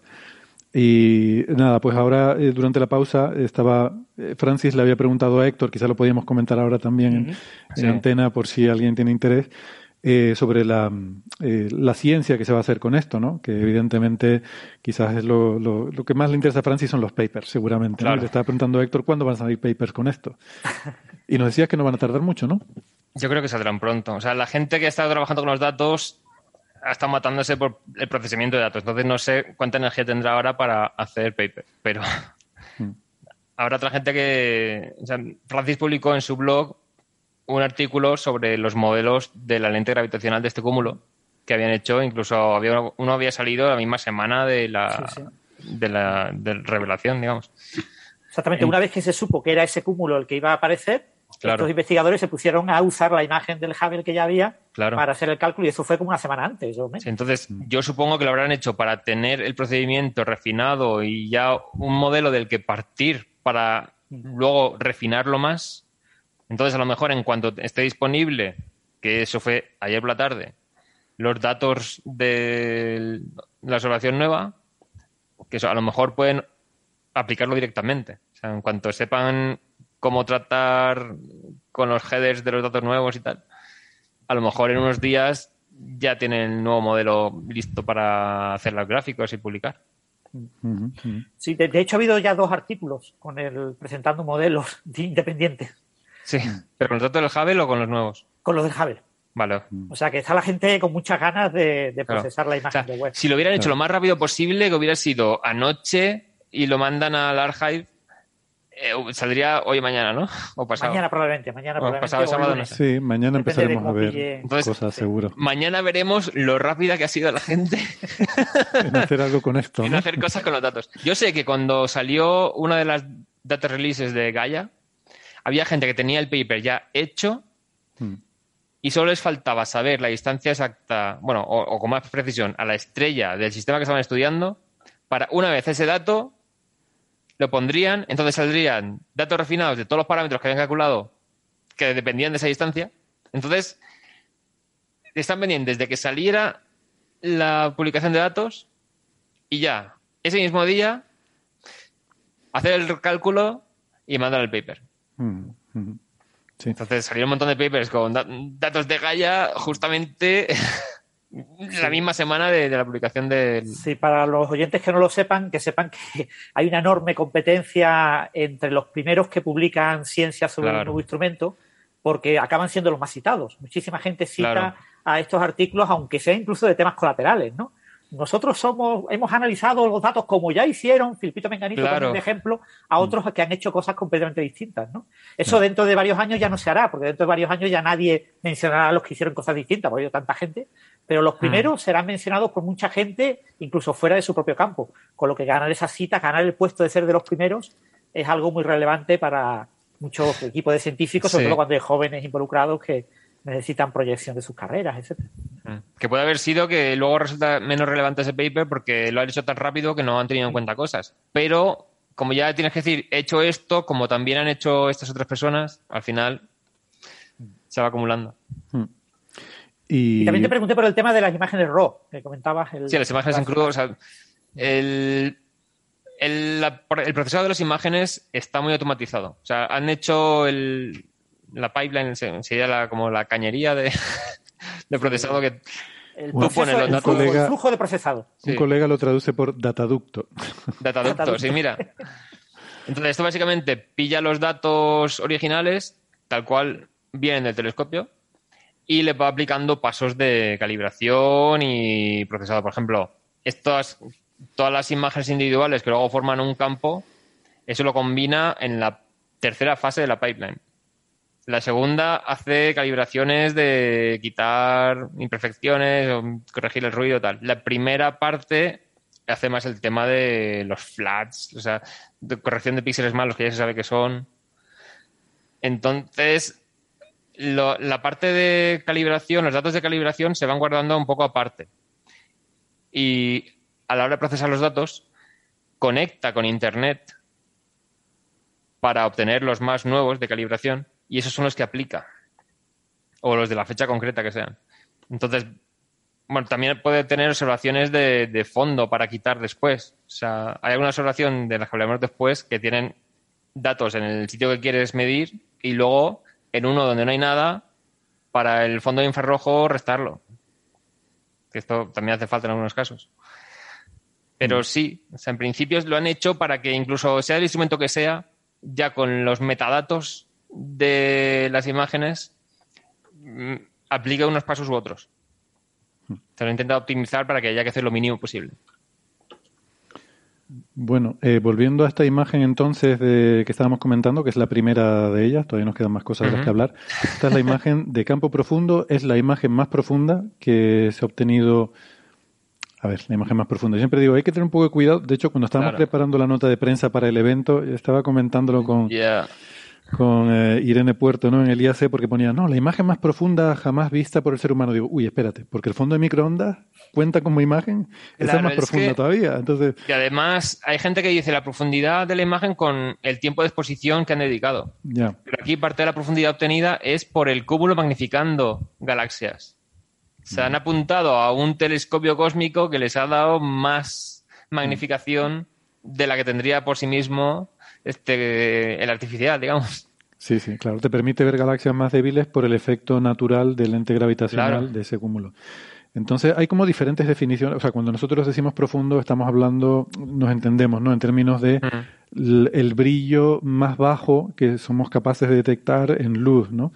Eh, pero bueno, hay que tener cuidado con decir esto es lo más lejano que se ha visto o lo más. Pero bueno. Pero dentro de entender de lo que estamos hablando, que es imagen, imagen de verdad tomada con un telescopio, esta es la más profunda, en el sentido de que estamos viendo los objetos más débiles y lejanos que, eh, se han visto hasta ahora, y esto ha sido solo con 12 horas de observación puestas para este campo.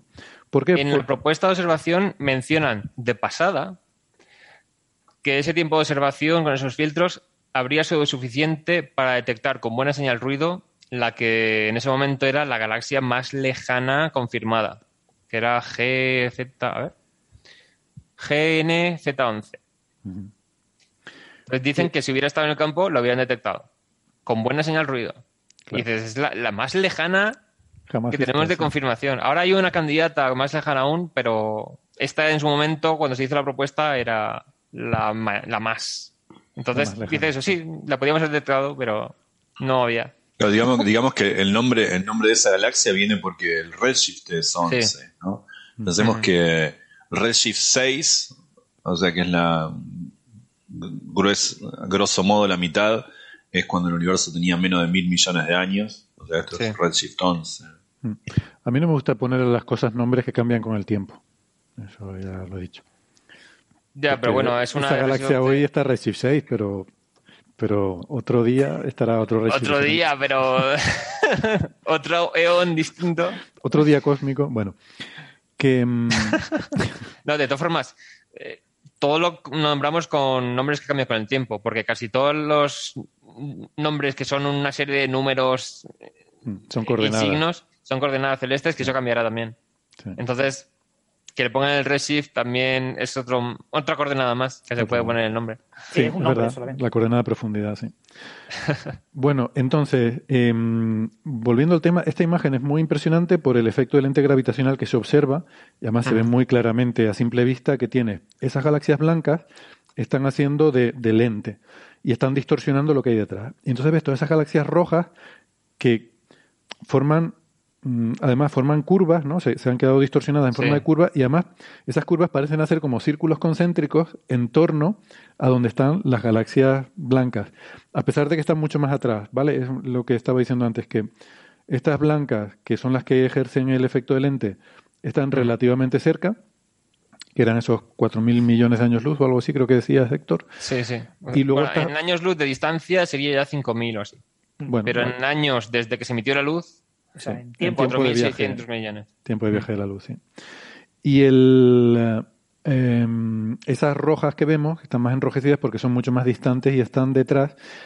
Em, y claro, eso te da una idea de cómo pueden funcionar estos modelos, como los que estaban eh, discutiendo ustedes antes, que son modelos de masa, mm, que lo que intentan es reproducir cuál debe ser la distribución de masa en este cúmulo para que aplicando la, bueno, la relatividad general que conocemos, las leyes de la gravitación que conocemos, se distorsiona el espacio-tiempo de tal forma que veamos estos efectos del lente gravitacional que son los que estamos observando. O sea, es una cosa, si lo pensamos, que es muy impresionante, ¿no? El poder determinar de ahí la masa que hay en ese cúmulo de galaxias.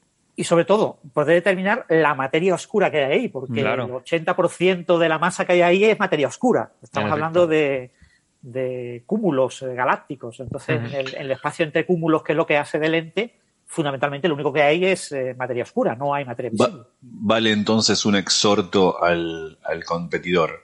Explícame esta, Mond. claro.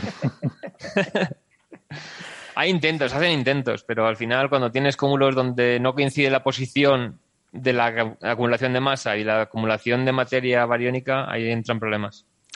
A ver, Mon lo que hace es darle vueltas, eh, no pun intended, como dicen en inglés, a la rotación de las galaxias. Y, sí, la ajusta. Así. Mira, yo te ajusto la rotación de esta galaxia, mira qué bien te la ajusto. Eh, vale, pues si quieren pasamos de imagen. No, es que faltan los espectros, faltan los espectros. Ah, los espectros, los espectros son muy importantes. ¿eh? Claro, claro.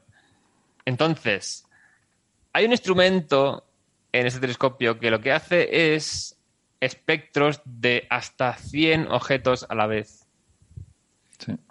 Aquí lo que han hecho, han elegido solamente, eh, espera que mire la cifra, 48 galaxias del cúmulo y han sacado el espectro de esas 48 galaxias a la vez.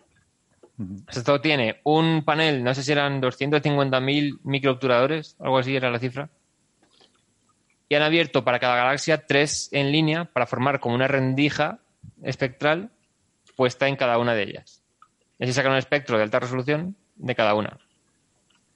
Hmm. Y así es como han marcado en una nota de prensa las cuatro galaxias a mayor distancia que parece que tienen ahí, de las que han medido el espectro. Y una sale pues que se emitió su luz hace 13.100 millones de años. Otra era no sé cuánto.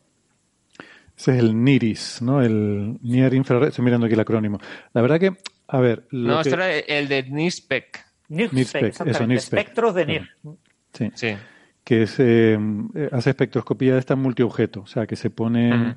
¿Esto es con, con, fibra óptica o con máscaras?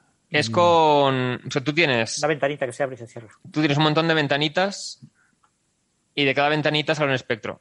Entonces, pero eso lo configuras, eh, o sea, es como una máscara que la puedes configurar para cada observación. Sí, con un imán, creo que pasa un imán por encima, abriendo y cerrando microobturadores para dejarlo en la configuración que quieres, porque cada microobturador tiene 200 micras de, de largo y 100 de ancho. O sea, es la altura de un pelo humano. Es como estos proyectores, proyectores DLP que tienen microespejitos y es como hacen las imágenes.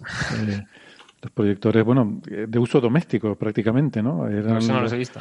Son seguramente muchos de los proyectores que, que usa, yo qué sé, en, en, el instituto para proyectar una. Si, es un si no es de los láser, que ya son los más nuevos, mm. los que son un poquito menos avanzados, eh, pero más avanzados que los LCD, que eran los antiguos, son DLP, que forman la imagen, pasas la luz y hay una máscara de microespejitos que se abren y se cierran a 60 frames por segundo y según cuánto abierto esté o cerrado el espejo, eso es un píxel.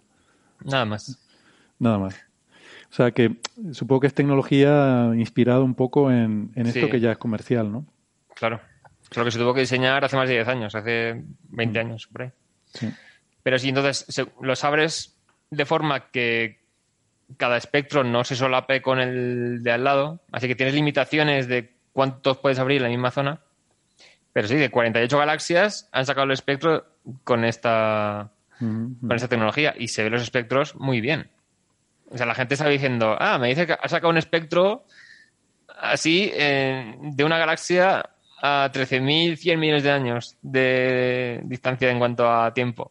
Y esto no sé, no sé cuánto tiempo de observación han dedicado los espectros. Creo que era menos tiempo que las dos horas para la imagen en cada filtro. Además, esa tecnología lo que te permite es poder coger diferentes puntos de una galaxia, no, sé con cuánta separación pueden estar unos de otros, pero te, permite resolver espectralmente una galaxia y, sí. y ver diferentes zonas. claro, si pones varias rendijas alineadas es como poner una rendija de un espectrómetro normal.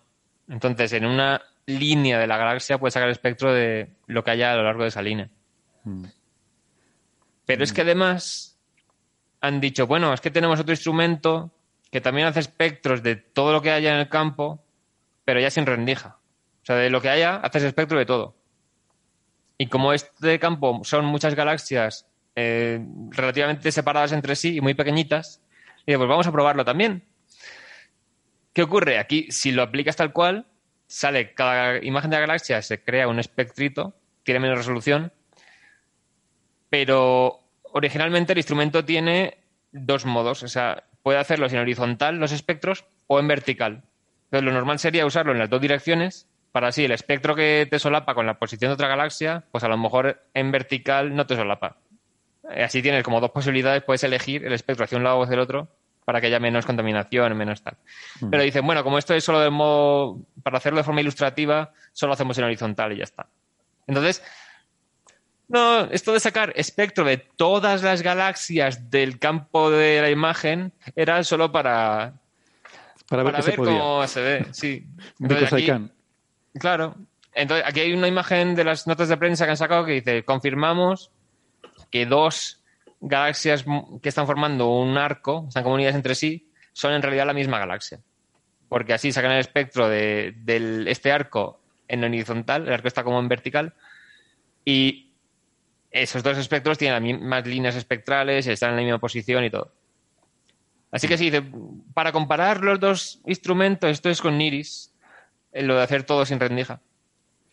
Pues nada, vamos a sacarlo también, ya que podemos. Como es para mostrar cómo funciona, entonces se han sacado espectros de 48 galaxias en buena resolución. Pero también de todo, de todo el campo, todo lo que hay en el campo de visión, también han sacado espectro. Ya por, por mostrar la comparación nada más. Es brutal, es brutal. Yo miraba las cosas estas y digo, estoy alucinando. Y solo hemos hablado de la primera imagen. Sí, sí, sí. Bueno, vamos a ir pasando, venga. La verdad que donde, donde no se han comido mucho el tarro, no se han gastado mucho dinero es en el tema de, los nombres de los instrumentos, ¿eh? porque son todos como, como genéricos casi. O sea, NIRCAM, la cámara de infrarrojo cercano. eh, MIRI, el instrumento infrarrojo medio, el, el, este, ¿no? El NIRIS, el infrarrojo cercano, espectro, espectrógrafo infrarrojo cercano. O sea, es como, es como, ¿cómo llamamos al niño? Voy. O sea, es un poco bueno, ya, ya, habían mostrado bastante falta de pericia al ponerle nombre al telescopio. sí, mejor que no le pongan a ver si eligen nombres peores. Claro, el, el, instrumento Reagan. puede ser peor, puede ser el Kissinger. Puede ser peor. Oh. El instrumento Kissinger-Nixon. Bueno, eh, sí, bueno, quizás para acabar con esta imagen, quizás lo que a mí me llama más la atención es que parece como de mayor resolución que otras imágenes de lente gravitacional fuerte, con lo que quizás se pueda ver una distribución espacial eh, no completamente homogénea de la distribución de materia oscura en el cúmulo, mm. a partir de la imagen. Entonces eso sería muy bello por ver, porque ahora mismo las imágenes que se han tenido con Hubble para este cúmulo, la parte central básicamente son elipsoides, o sea, son elipses en la proyección en, la imagen. Es una distribución muy, muy sencilla, no hay datos, no hay estructura. Pero imagínate que esta imagen fuera capaz de obtener ahí algún tipo de, yo qué sé, una forma como más en 8, más en. Eh, y entonces eso nos daría información muy, muy relevante de la distribución de materia oscura en este cúmulo galáctico y además nos aportaría quizás información sobre una posible autointeracción de la materia oscura consigo misma, que desde el punto de vista de física fundamental sería una barbaridad, sería monstruoso poder obtener una buena estimación de, la autointeracción de la materia oscura. Sí, es que la concentración central a la que llega un halo de materia oscura depende de, la, de si las partículas que la forman interactúan entre sí por algún medio o solamente por gravedad o, o interactúan poco o mucho. Entonces, esa concentración que sí que se puede medir si tienes muchos arcos a distintas distancias con galaxias a distinto desplazamiento al rojo, y ahora con los espectros podemos medir directamente eh, las líneas espectrales. Que otra cosa comenté en un programa de, creo que de preguntas de los oyentes de Navidad.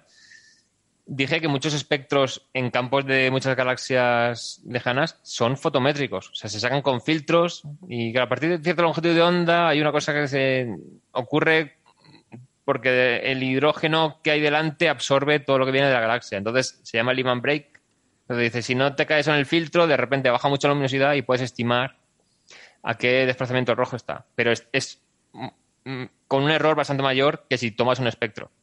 Entonces, si ahora con estos instrumentos puedes sacar directamente espectros de un montón de galaxias en un campo así, tienes a qué distancia está realmente, qué desplazamiento rojo está, la geometría de la lente la calculas mejor, porque para formar un arco a una cierta distancia del centro, te va a depender de la distancia que hay entre la galaxia distorsionada y, la que hace de lente. Entonces, saber el desplazamiento al rojo también te da muchos, muchas cotas extra al modelo de masa. Bien. Así que va a estar muy bien, muy bien. Claro. Muy bien, pues ¿por cuál quieren que sigamos? Quizás ya que estamos con espectros, el del exoplaneta. Sí, sí, vamos en orden cronológico. Y seguimos con, lo, con el tema espectral. Eh, porque bien luego eh, porque luego las otras imágenes ya se han publicado un poco al, eh, al unísono, ¿no? o sea, todas mm. juntas. Y mm, pues hemos visto también esto, ¿no? El espectro de un, planeta que es, quizás no es lo que todos estamos más esperando, pues todos estamos esperando más análisis de planetas rocosos, pero bueno, para empezar, WASP 96b es un planeta que es una especie de Júpiter caliente, es un planeta muy grande, eh, con una densidad muy baja porque está muy cerca de su estrella, entonces está muy caliente y muy hinchada su, su, envoltura. Eh, entonces, bueno, no recuerdo los datos, pero es algo más masivo que Júpiter, pero mucho más grande. No, no, era la mitad de la masa que Júpiter. 0,48. Pero, el 20% mayor de diámetro. Eso es. O sea, es menos masivo, pero más grande en tamaño que Júpiter. Está más hinchado, ¿no? está como, como soufflé. Júpiter sufle.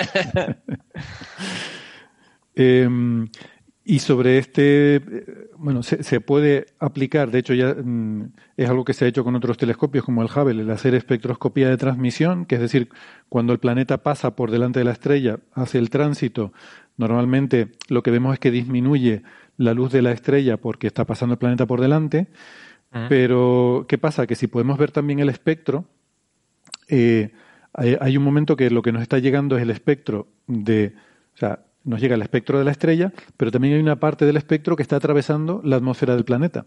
Entonces hay una, mm, hay una contribución cuando el planeta empieza a pasar delante de la estrella, hay un cambio en el espectro que estamos viendo porque pasa a ser puramente el de la estrella a ser el de mm, pues un 99% de la estrella, pero un 1% es la luz de la estrella atravesando la atmósfera del planeta. Entonces ahí se introducen rasgos espectrales de la atmósfera del planeta en el espectro de la estrella. Esto es dificilísimo, porque ahora vas a tener que coger el espectro nuevo, o sea, el espectro con el tránsito, restarle el de la estrella para ver cómo ha variado. y eso que ha variado es el espectro de la atmósfera del planeta. A mí quizá, me quizá podría solamente una nota al pie para, para, ponerle a, los y a los, las oyentes que no. Es un planeta que está como a mil, eh, mil cien años luz de acá que orbita tan cerca de la estrella que hace como tres días le pega toda la vuelta. Un año ahí es como 3,4 días acá. Mm. Eh, solamente para poner un poco en contexto de lo que estamos hablando. Y es un mm. terrible planetote. O sea, es más grande que Júpiter, como decíamos. Esto lo habrán elegido porque tenemos como una semana para hacer todas estas observaciones de primeras imágenes. Entonces, si tiene un periodo de menos de una semana, pues sabes que todas las semanas va a haber un tránsito mínimo. Entonces, se va a poder observar durante esos días. Si tiene que coincidir el tiempo y tarda mucho más en dar una vuelta, pues puede que no, no se pueda observar ese para los datos concretos. Mm. Pero Oye, Héctor, una cosa, casi todos los objetivos que están aquí, de hecho, creo que cuatro de los cinco son en el hemisferio sur y creo que hay otro que mm. está en el norte, pero cerca del Ecuador. Supongo que es por la orientación del telescopio, para no moverlo mucho, vas observando campos que están cerca. Vi un. Por Twitter alguien había puesto en un mapa celeste todas las coordenadas. Y están como formando un anillo de cielo, que es básicamente lo que, decíamos. que, barre, ¿no? Mientras mantenga el parasol hacia el sol, puede girar los 360 grados. Entonces, todos los objetivos están en esa banda de cielo que sería como 360 grados en cualquier dirección y mientras estén ahí, se puede. Creo pero, que... pero entiendo porque eso es lo que está barriendo el telescopio de forma natural en su órbita de halo en torno al punto L2. O sea, que no, no estás moviendo el telescopio para ir de un sitio a otro, sino vas aprovechando, a lo mejor. No es. El tema es. Al, en la órbita en torno al Sol, el parasol tiene que apuntar al Sol siempre. Sí. Entonces, en cada fecha del año hay una banda de cielo distinta que puedes observar. Entonces dicen que el comité que seleccionó las imágenes para esta primera muestra, creo que seleccionaron unos 100 objetos de todo el cielo, porque luego, según la fecha en la que se lanzase el telescopio, iba a poder observar como primeras imágenes una banda de cielo u otra. Así que estas eran de la banda de cielo que se podía observar en julio de 2022. Hmm. Están todos distribuidos en esa, en esa región. Pero hay una cosa graciosa con el exoplaneta, y es que este no era el que iban a observar. Tuve la propuesta de observación y está preparada toda la observación para uno que se llama HAT P18. O sea, HAT P18. ¿Qué sucede? Que había una estrella cercana que molestaba y dijeron, mm, vamos a añadir otro distinto, no sea que este no salga bien. Así que añadieron este de WAPS, ¿cómo era? 96. 96. Y luego tuvieron que decir, luego parecía que realmente no salía el otro tan mal. Pero dijeron, bueno, es que se observó el WAPS 96 el domingo por la tarde. Y el martes por la tarde, no, por su mañana, era ya la presentación de los datos. Así que en dos días ya dijeron, tenemos que elegir uno u otro. Vamos a elegir el fácil porque si no, el otro se podrá, pero bueno, ya lo hará la gente. O sea, me está diciendo que esto se observó. Eh, perdona, Gastón. No, no, quería corregirme si me equivoco, Héctor, pero eh, para, para, aquellos y aquellas ansiosos que, querían ciencia y no fotos. Eh, un, poco podemos decir que obviamente la ciencia viene después de los papers y todo el análisis de los datos. No obstante, aquí ya hay un resultado, ¿no? Si, esto quiero decir que me corrijas, porque se sabía que WASP 96b tenía agua, pero Ahora tenemos cierta... Eh, sí. Fidedigna razón para creer que tiene nubes también, algo que se cree que no tenía. Sí, de hecho hay una cosa graciosa con esto, que les ha pasado como si fueran astrónomos terrestres. o sea, les mandan un telescopio al espacio, apuntan a un planeta que dicen, aquí hemos visto por otras observaciones que parece que no tiene nubes, con lo cual podremos observar la atmósfera a más profundidad. Y luego el resultado que les sale es que hay nubes. O sea, les pilló el día nublado cuando hicieron la observación como pasa con los telescopios terrestres, aunque manden, el, telescopio al espacio. Para ponerle un poco, un poco de poesía, ¿no? Un poco de poesía al, al, cinismo de los que dicen hasta ahora es solo una foto y no hay ciencia. Bueno, claro. en un día y medio aprendimos que hay nubes en otros mundos, digamos. no sé si es poco. ¿eh? sí, lo que pasa es que en cuanto a ciencia y tal, el modelo que pusieron se ve que no. O sea, en la gráfica ponen el modelo del agua es este y la observación es esta. Creo que no hicieron realmente un ajuste completo. O sea, han puesto más o menos para que se viera que esas curvas correspondían a las bandas de absorción de agua, pero para el paper cuando salga saldrá un modelo más, más detallado.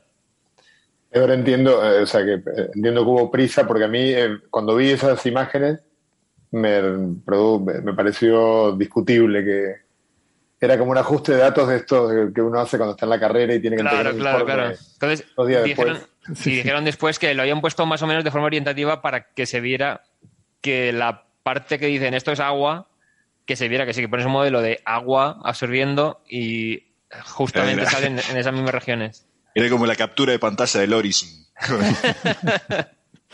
Pero estoy viendo aquí la, la, imagen que ponen y la figura esa línea azul pone Best Fit Model, o sea, el modelo que mejor ajusta. Ya, pero a lo mejor solo han puesto ajuste de molécula de agua. Yo también pensé lo mismo, digo, no, no parece particularmente bueno el ajuste, ¿no? Eh, ya, entonces ahí habría que ver pero más lo cual podría estar muy bien, o sea, esto puede estar indicando que no tenemos buenos modelos de la composición atmosférica de estos planetas.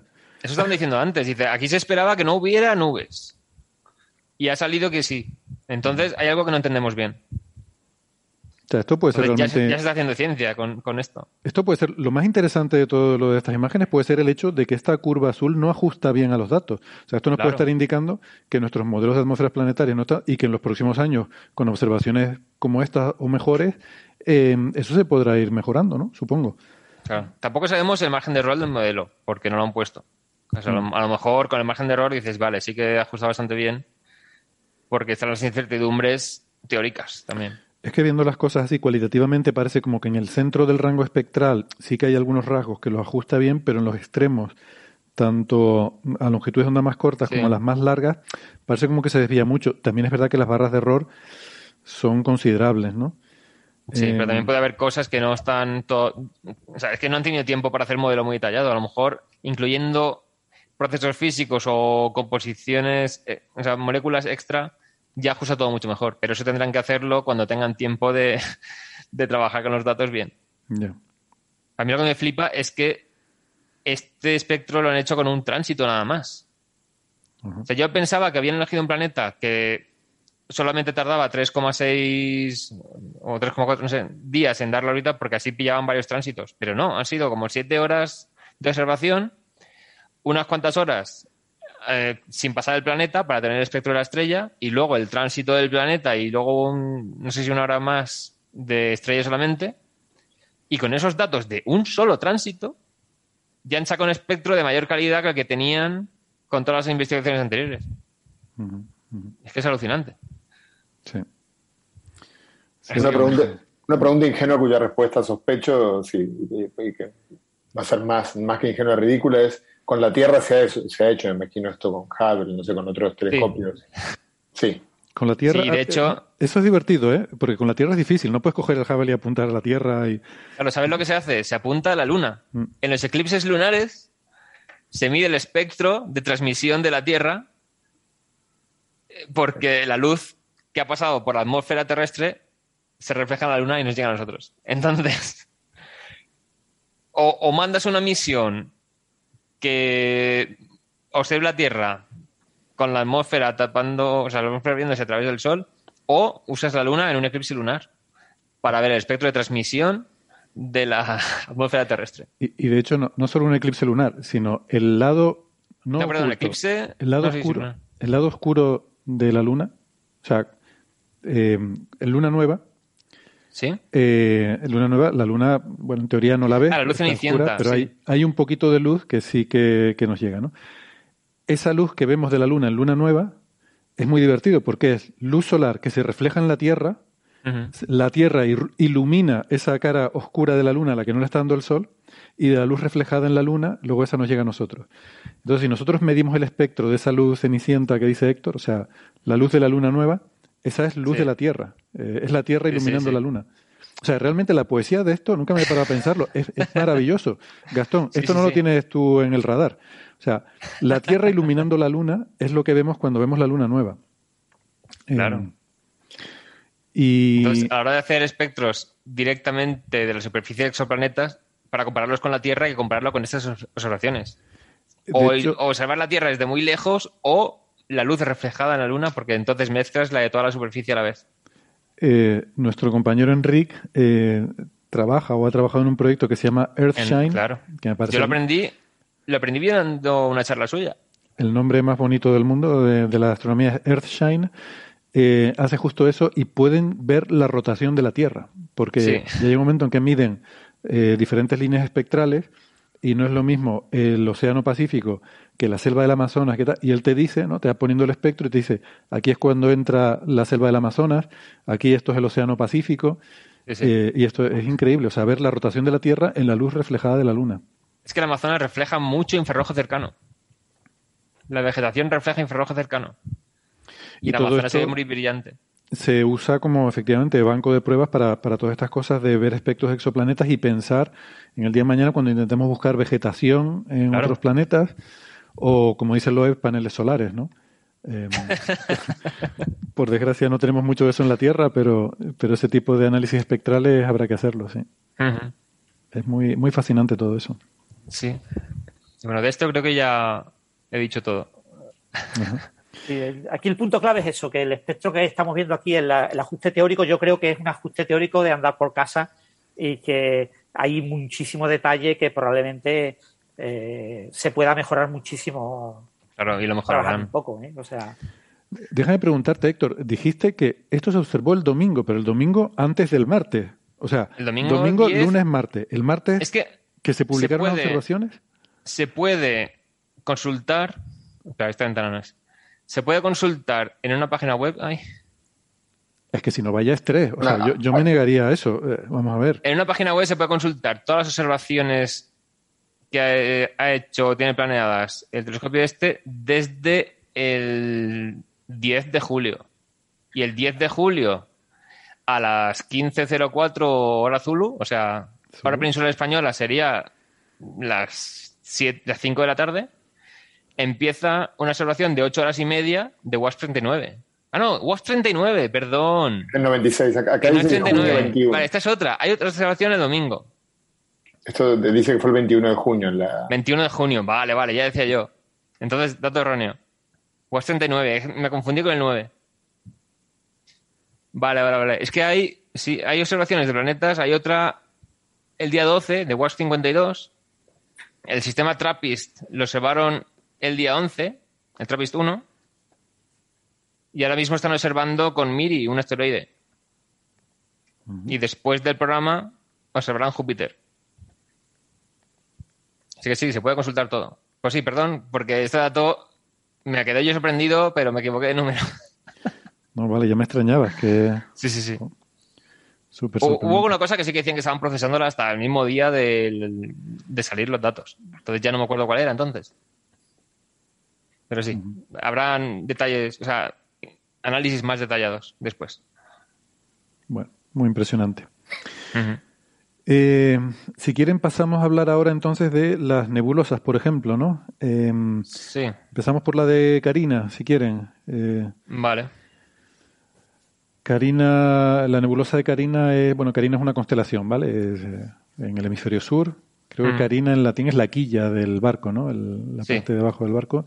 Y hay una nebulosa ahí, que igual que decimos la nebulosa de Orión, y todo el mundo sabe cuál es, pues hay una nebulosa que es la nebulosa de Carina, que, es también uno de estos objetos súper espectaculares. una, estrella que aún no es. Sí, hay efectivamente, ¿no? Un, de hecho, no, sé si una, supongo que un criadero entero de estrellas, ¿no? Sí, sí, sí, un montón. O sea, de hecho, lo llaman el complejo de formación estelar de Carina porque la observación en sí no es de la nebulosa de Carina, sino de la del lado. Que hay como otra burbuja más pequeña hay como un borde, ¿no? Que es como la, frontera ahí entre dos no, regiones. Es que, es que la nebulosa de Carina es como una oquedad, como la nebulosa de Orión, que tiene sus bordes y tal, y es una región bastante grande, pero es que al lado tiene otra abertura diferente, que es una nebulosa con número NGC diferente, y en esa otra es donde han observado. Había gente diciendo, claro, yo estaba buscando en las imágenes de Hubble de la nebulosa de Carina y no encontraba esta región. Y es que no es la nebulosa de Carina en sí, es la región de Carina de formación estelar, mm. pero no es la nebulosa de Carina. la nebulosa de Carina es como una especie de como de mariposa rosa para los que la googleen para no para la de mm. Hubble. Entonces, si uno mira, búscalo en los bordes de toda esa y dice dónde está este este esta imagen de Claro, pues la nebulosa de Carina está en una región así, aquí hay otra burbuja y en esta zona de burbuja es donde está. Entonces no está en la nebulosa de Carina en sí, sino al lado. Es cierto, pero también se puede encontrar la imagen de Hubble de esa. Sí. eso también. Sí, sí, sí, Pero esa burbuja es otra nube aparte o es una que oquedad excavada en la propia nebulosa, porque a veces las estrellas con los vientos como que escarban. O sea, lo que me pregunto es si está a la misma distancia, si es compatible con que sea la misma nube, digamos, o es tengo un, otro tengo un tweet aquí que puso la, la imagen entonces, pues si la nebulosa la pones todo el polvo de la región, no sé si ponerlo en el chat de YouTube o en el chat de Zoom. Lo pongo en YouTube. Vale. Entonces, ese tweet hace, se señala la región concreta. Entonces, eh, la nebulosa carina en principio es la de abajo y esta de la nebulosa burbuja NGC 3324 es donde está la observación de la que estamos hablando.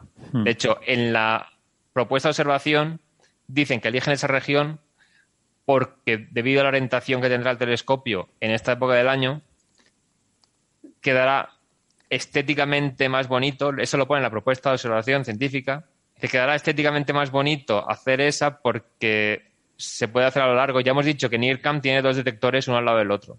Entonces lo que han hecho ha sido varios apuntados para cubrir el hueco entre los dos detectores también y así hacer una imagen larga horizontal. Entonces, como la orientación del telescopio no la puedes controlar mucho, a no ser que sean las zonas... Eh, no, no puedes, no puedes controlarla mucho más que con la época del año en la que observes. Porque tú puedes apuntar las coordenadas y para mantener siempre el parasol hacia el sol, la orientación del telescopio va a ser la que es. Entonces dicen que en esta época del año, de toda la región de Carina, pues en esta zona que haya la orientación más estética de cara a sacar una imagen horizontal con mostrando todo el límite entre la burbuja de gas ionizado y la de gas más denso formando estrellas. Hmm. Estaba mirando aquí, buscando en la Wikipedia, y yo creo que son, deben ser parte del mismo complejo, porque claro. si fijas, las distancias parece que están asociadas, ¿no? Porque pone que NGC 3324... Claro, en la nebulosa Orión ocurre igual. Hay varias aberturas diferentes y tienen nombre de nebulosas distintas, a pesar de ser el mismo complejo de formación estelar. Claro, lo digo porque si está en la misma distancia, 9.000 frente a 8.500 años luz, lo más probable es que sean, pues eso, diferentes rasgos de, del mismo, sí, el mismo complejo, ¿no? Y a veces lo que vemos como nebulosas, cosas que parecen una burbuja, por eso pregunto, porque este NGC 3324 es una de estas burbujas, em, es realmente una, una oquedad una infradensidad que ha sido excavada por las estrellas mm, recién nacidas que con los vientos tan fuertes que tienen, o, Bueno, o incluso también podría ser lo contrario, pero en estas nebulosas lo que te encuentras son sobre todo estrellas recién nacidas, pueden ser estrellas moribundas, pero en este caso lo más probable es que sean estrellas muy masivas, con vientos muy fuertes, que mm, forman esa burbuja, pero como algo excavado en la nebulosa, ¿no? Y bueno, es lo que me preguntaba, pero bueno, simplemente por, por, eh, por ponernos un poco en el contexto, ¿no? que a veces también es divertido estas cosas, no solo ver la imagen, sino pensar un poco en eh, cuál es el escenario, ¿no? qué es lo que hay ahí. Mm. Quizá, quizá esta es una mejor comparación entre las dos imágenes, entre Hubble y. porque el tiempo de, exposición no es tanto más distinto, digamos. Claro. Eh, entre Hubble y el James Webb. Porque se puede ver exactamente la misma imagen en James Webb. Sí, y la misma longitud de onda, además, creo, ¿no? Claro, esta, es la comparación que es más desfavorable al Hubble, porque al ser la misma longitud de onda, ahí pesa más el espejo del web. Y aparte no es que estuvo 24 horas mirando esto. No, no. Aquí lo hacen de forma que no sature con las estrellas. Y eso para el Hubble y esto va a ser parecido. Mm. Hay, una herramienta, por cierto, que es la que yo estoy usando para ver todo esto, que es de mm, la American Astronomical Society, AS, se llama Worldwide Telescope, que mm. es un proyecto con el que combinan eh, imágenes ¿no? de diferentes instrumentos. Y hay uno que lo, lo, ponemos en las referencias del blog, que es, eh, han hecho una herramienta que tienes todo el cielo mapeado con diferentes surveys. Yo lo tengo puesto con el de WISE, el, el UNWISE, que, que cubre todo prácticamente todo el cielo y te superpone eh, la imagen en cuestión que estamos discutiendo del James Webb y te permite mm, hacer un fundido entre la, la, del survey anterior y la, y la de James Webb. Mm, y sobre todo tener el contexto general del campo que estás viendo. Y también una cosa muy interesante, cuando vas de una a otra, lo que hace es que te gira, como entre comillas, la cámara virtual, te pasa de la, del campo que estás eh, viendo al nuevo campo y te hace un recorrido por todo el cielo, lo cual te da una perspectiva de lo pequeñito que es el campo que estamos viendo. Que lo dijo Héctor antes, ¿no si dijiste dos minutos de arco cuando hablamos de la imagen profunda? Dos minutos de arco es, es muy, muy poquito. es bueno, no, me gusta mucho la referencia que ponen ellos, pero... La Luna tiene unos 30. La Luna tiene 30, o sea, es 15 veces más pequeño que el diámetro de la Luna, el campo que estamos viendo, ¿no? Mm. Así que esto siempre pensemos que son microscopios, estos grandes telescopios. son microscopios sobre el cielo, ¿no? Por eso cuando alguien te dice, pero ¿cómo es que, cómo es que están buscando el planeta 9 y no lo han encontrado? ¿Por qué no usan el James Webb para encontrar el planeta 9? Porque es como si me dice, coge un microscopio y ponte a buscar las llaves, que no las encuentras. Exacto. Me, preguntó, creo que fue Berrón en Twitter, que dice, si es que hicieron, cuando lo presentó el presidente, dijeron, el área de la zona del cúmulo, este sería como sujetar un grano de arena en la mano, estirar el brazo y mirarlo, de, o sea, mm. como que el tamaño angular de ese grano de arena sería el mismo que cubre la imagen. Mm. Y claro, ahí se preguntó, entonces, eh, ¿cuántos granos de arena de estos en total cubrirían el cielo entero? Y hice el cálculo, espera que lo busco. Eh, A ver si te sale una frase como la de Sagan, de más que todos los granos de arena de todas las playas de la Tierra, ¿no? No sé cuántos hay en las playas, pero... Eso lo estimó Sagan, puedes usar su, estimación. Pues me salió, no sé si hice el cálculo bien porque eran, me acosté muy tarde ese, día, ¿eh? O sea, el día que salieron todas las imágenes acabé mm. a las cinco y pico de la mañana.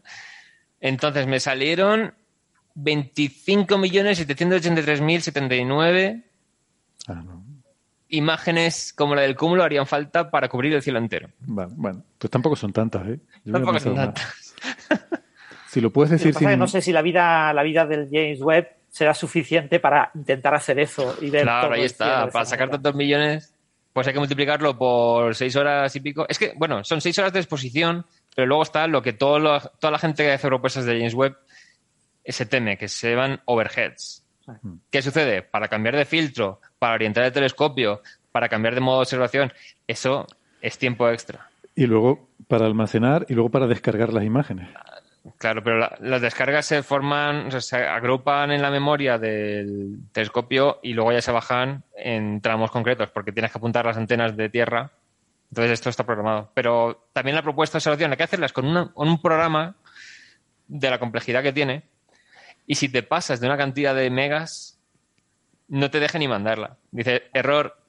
O sea, no puedes sacar una propuesta de observación que, que te vaya a ocupar muchísima memoria porque el telescopio no tiene tanta memoria dentro para almacenar. Que bueno, es como la web del Ministerio de Ciencia, que si mandas un PDF y te pasas de megas tampoco te deja mandarlo. Te van a poner el currículum y dice, no más de dos megas.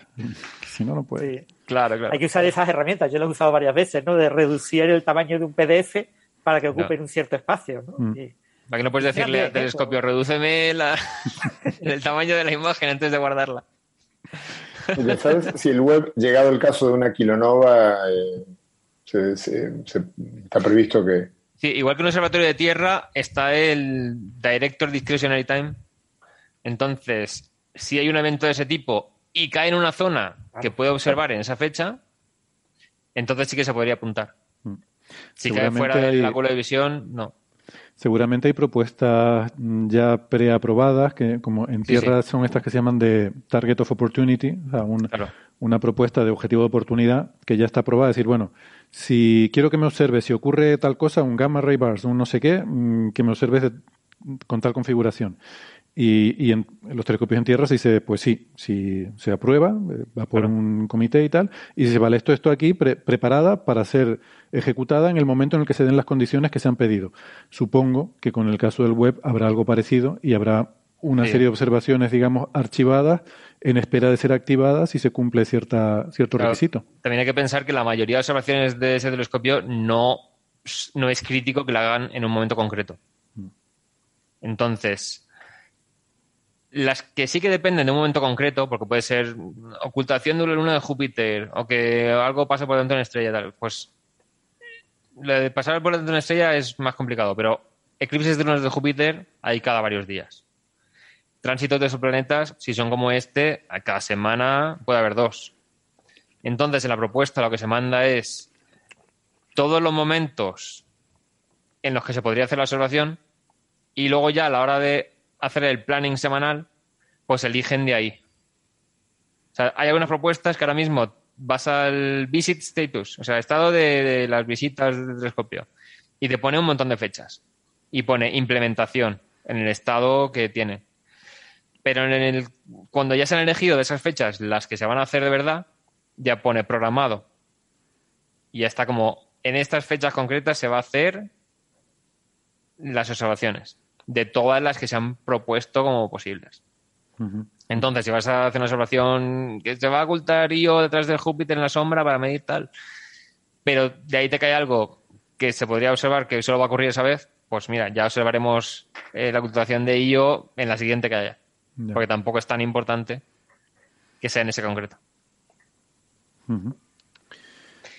Bueno, de las pues nebulosas, hay una cosa que quiero comentar, que aquí no he sacado espectros, he sacado imágenes, pero se puede hacer algo de espectroscopía igualmente. Porque se pueden usar filtros anchos o filtros estrechos que ya están preparados para líneas espectrales conocidas. O sea, si es un objeto dentro de la Vía Láctea, no tiene tanto desplazamiento al rojo como si fuera un objeto cosmológico. Entonces, prácticamente las líneas espectrales te van a salir todas a la misma, a la misma longitud de onda si corresponde a la misma línea. Mm. Así que pones un filtro estrecho que solo tenga esa línea y así mides, pues vale, esta línea del hidrógeno, ¿qué intensidad tiene en cada región de la nebulosa? Y si pones dos filtros estrechos para dos líneas del mismo elemento, puedes medir la intensidad relativa de las líneas en cada región de la nebulosa y eso te da información sobre el estado térmico, sobre la presión, sobre si ha habido algún shock eh, afectando a la zona. Entonces, se puede hacer ciencia que en principio uno pensaría que requiere espectros solamente con filtros. De hecho, de las nebulosas, creo que la de la planetaria más que esta, había gente que comentaba que se veía como un patrón extraño en las espículas de las estrellas. ¿Qué ocurre? En el cúmulo tenemos un montón de filtros anchos cubriendo casi toda la región, entonces las espículas salen blancas, que se mezcla todo la de onda.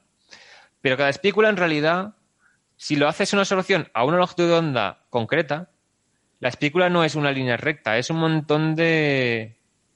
como que va a saltos. Pues más intensidad y luego poca, luego más intensidad y luego poca, luego más intensidad y luego, poca. Entonces, para cada, si eh, restringes la longitud de onda a una banda muy estrecha, se ven los tramos, los segmentos que forman esa espícula. Entonces, creo que era en la, de la nebulosa, una luz que habían puesto como muy rosa, se ven como un patrón rosa en, la, en, la, en cada espícula. Porque forman, como es el patrón hexagonal, al interferir entre sí forman un patrón curioso. Eso es porque hay filtros estrechos además de los anchos. Entonces, más detalles. Sí, ya dije que tenía muchos detalles curiosos que comentar de todas las observaciones. No, está genial, está genial. Muchas gracias por compartir todas estas curiosidades, ¿no? Mm. Em, luego tenemos también otra nebulosa, que es un poco el caso contrario, porque la de esta de Karina es un criadero estelar, ¿no? Como decía Gastón o, José, no recuerdo ahora, bueno, da igual, son la misma persona. un, sitio, donde están naciendo estrellas.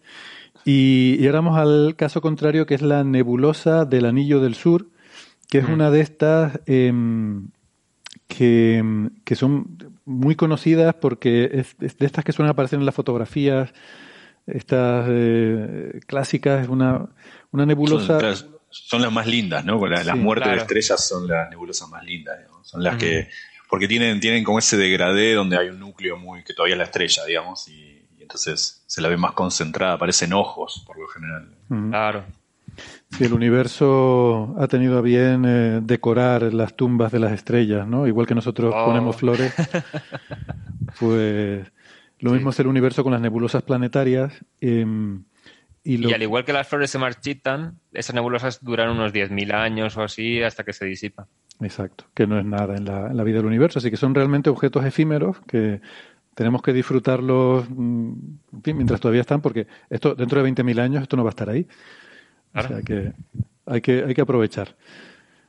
Em, esta, esta nebulosa en el centro tiene dos estrellas que son las responsables de producir la nebulosa, una de ellas sobre todo que es la que ha muerto recientemente, eh, se ha convertido en una enana blanca, pero su compañera, porque es un sistema binario, sigue ahí, es una estrella de secuencia mm. principal, una estrella normal que sigue vivita y coleando, pero mm, la estrella que era más masiva, mm, pues termina antes su vida. Em, este será el final también que tendrá el Sol, se convertirá en una gigante roja, expulsará su envoltura, eh, formará una nebulosa planetaria a su alrededor y el centro de la estrella, el, núcleo del Sol o, de esta estrella que vemos aquí, se quedará convertido en una enana blanca. O sea, seremos, seremos hermosos vistos de lejos. Bueno, nosotros no, el, Sol y lo que deje. en esta em, nebulosa una cosa interesante es que en realidad tiene forma de reloj de arena. Pero la estamos viendo desde una de las aberturas. Es que la estamos viendo un poco como desde arriba, digamos. Entonces, las dos estrellas han estado orbitándose, que de hecho he estado mirando porque digo, momentos, si se están orbitando y las vemos separadas, al sacar fotos en distintas épocas se verá la rotación, ah. pero con la separación que tiene y la distancia que hay, parece que están a unas mil unidades astronómicas de separaciones. Es una binaria, pero muy lejana. Mm. Entonces, va a haber que esperar muchos años. A lo mejor son siglos para un periodo orbital. Ya. Em, entonces, bueno, en estas imágenes se ven las dos estrellas, sobre todo la imagen de Miri. En una de ellas no se ve muy bien, por cierto. Tuve que. Pero es que en una cae justamente en la espícula. Sí, pero, pero aún así eh, eh, hay mucha diferencia de brillo entre las dos. Claro, son estrellas que tienen un espectro muy diferente. La enana blanca es muy caliente y la otra estrella es mucho más fría. No sé qué tipo espectral tiene, pero es mucho más fría. Era tipo. Ah, no, era. No me acuerdo cómo. Tipo A no puede ser. Entonces, bueno, tienen espectros muy, muy diferentes y, eso hace que en diferentes longitudes de onda se vean con diferente intensidad. Mm. En la imagen de NIRCAM, en el infrarrojo cercano, eh, la, enana blanca casi no se ve, se ve sobre todo la, estrella de secuencia principal. Y sin embargo, en la imagen de Miri mm, sí que se ve claramente. Creo que la enana blanca es la que aparece de color rojo en Miri. Sí, porque ahí han descubierto ya con esta imagen que hay una acumulación de polvo en torno a esa estrella. Y por eso se ve en Miri bastante más. Que eso es como un descubrimiento, caliente. estamos viendo el polvo en esta estrella. Mm que es normal porque, claro, todo ese material que expulsa al enfriarse se convierte en polvo. ¿no? Un poco lo que pasa en Betelgeuse y que por eso se especulaba que podía tener estas variaciones de brillo, también es porque expulsa mucho gas, el gas al enfriarse condensa formando mm. polvo y ese polvo pues oscurece parte de la estrella, ¿no? Es una de las eh, hipótesis para explicar lo que le está pasando, esas variaciones de brillo de Betelgeuse. Y entonces, bueno, está, está bonito esto porque se ve aquí estas dos estrellas y esta forma de reloj de arena que dice Héctor mm, se suele dar en nebulosas planetarias que se llaman bipolares porque hay un, em, un, alineamiento en la expulsión del material debido, entiendo que al campo magnético, ¿no? Que de alguna forma colima el material, ¿no? Dicen que el hecho de ser estrella binaria es lo que causa principalmente esta forma. Ah. al principio no se sabía, se pensaba que no, que sale más por los polos, debido, se acumula materia en la, en la parte central y es más fácil salir por los polos, pero dicen que sí que, mira. Mm. claro, entonces está mostrando Gastón la imagen de la nebulosa hecha con Miri. Bueno, eh, se han hecho varios estudios porque no se sabía muy bien a qué se debía esta forma de reloj de sol y parece que ya se va confirmando que en casi todas las... Pero reloj de sol, no de arena, quieres decir. De arena, uy, de, sol, no. Sí, sí. Se va confirmando que las que tienen forma de reloj de arena parece que tienen una estrella binaria en el centro. Ah.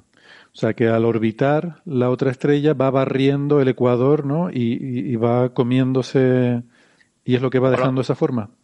O a lo mejor va interfiriendo, o sea, conforme va expulsando las capas, a lo mejor la rotación de la otra tiene alguna influencia con el viento estelar. Es que. Uy. ¿Pero quién está compartiendo pantalla? Sí. A Francis, vale. vale, Francis ha puesto las dos. Sí, en la... Entonces, lo estamos viendo un poco como desde una de las dos aperturas que tendría. Tendría otra hacia el sentido opuesto. Y eso, había, hay una estructura que está alineada hacia el centro de la, de la nebulosa, hacia las estrellas centrales, y uno de los científicos que participaron dijeron, no, no, esto tiene que ser algún tipo de filamento eh, de la, propia nebulosa. Y Entonces la gente le decía, no, no, esto, tiene que ser una galaxia de canto o algo así. Entonces él, apostó que iba a ser un filamento de la propia nebulosa. Y luego dice, perdí la apuesta, porque claro, tiene tanta resolución esta imagen que una línea se puede hacer el zoom suficiente para que se vea que es una galaxia espiral completamente de canto y da la casualidad de que está justo alineada, uy, perdón, está justo alineada con las estrellas centrales de la nebulosa. Pero es totalmente casual. Pero a ver, o sea, estoy intentando encontrar esa galaxia. Es una línea, un, segmento de, línea. Alineada con las estrellas centrales. Sí. Yo estoy señalándola justo aquí arriba, ¿no? no, está, has, has, compartido una ventana que no es. ah, esta ventana que no es. Ah, vale. Pues entonces me estoy equivocando de ventana. Perdonad. Eh, Estábamos viendo el quinteto de Stefan. La pantalla 2. Mm. Esta. Y aquí se ve la línea. Ahí está. Ah, esa. ah vale, vale. Que parece que sea casi. Prácticamente es imperceptible porque es una línea. Sí. Es que en Miri, además, no se ve. O sea, en, infrarrojo cercano se ve que es ligeramente más ancha en el centro y es más afilada hacia los bordes. que es lo que se espera al ver una galaxia de canto. Pero es que en Miri, en Miri vemos la distribución de polvo de la galaxia, que esa no disminuye tanto hacia la zona exterior. Entonces se ve como un mm. segmento, como si hubiera pasado un satélite por la foto. No, en yo creo que en NIRCAM se ve más claro que es una galaxia. Más claro, que en Miri. Eh, es que Miri tiene menos resolución, porque es mayor longitud de onda. Sí, sí. Cierto. Vale, vale, ok. Así que sí, o sea, en, en Miri dices, parece que haya pasado un, satélite, sí. pero, pero ¿cómo va a ser un satélite? Claro, dice, pero pues está en L2 el satélite, ¿cómo? O sea, e, el observatorio, ahí está, estamos mostrando ahora en NIRCAM que sí que se ve la forma de galaxia, es que se distingue la región de polvo central en tono rojizo, se ve el brillo central de la galaxia, que es un puntito más brillante, se ve el bulbo de la galaxia, se ve el disco, se ve la estructura de la galaxia. Y estamos hablando de que a este zoom ya se ve el patrón este que mencionaba antes de, las espículas de las estrellas. Sí, hasta se ve, se ve el núcleo obturado por el, por el polvo. Claro, o sea, estamos haciendo tanto zoom que ya se ven los detalles de la difracción en la imagen y, se distinguen todos los detalles de la galaxia perfectamente.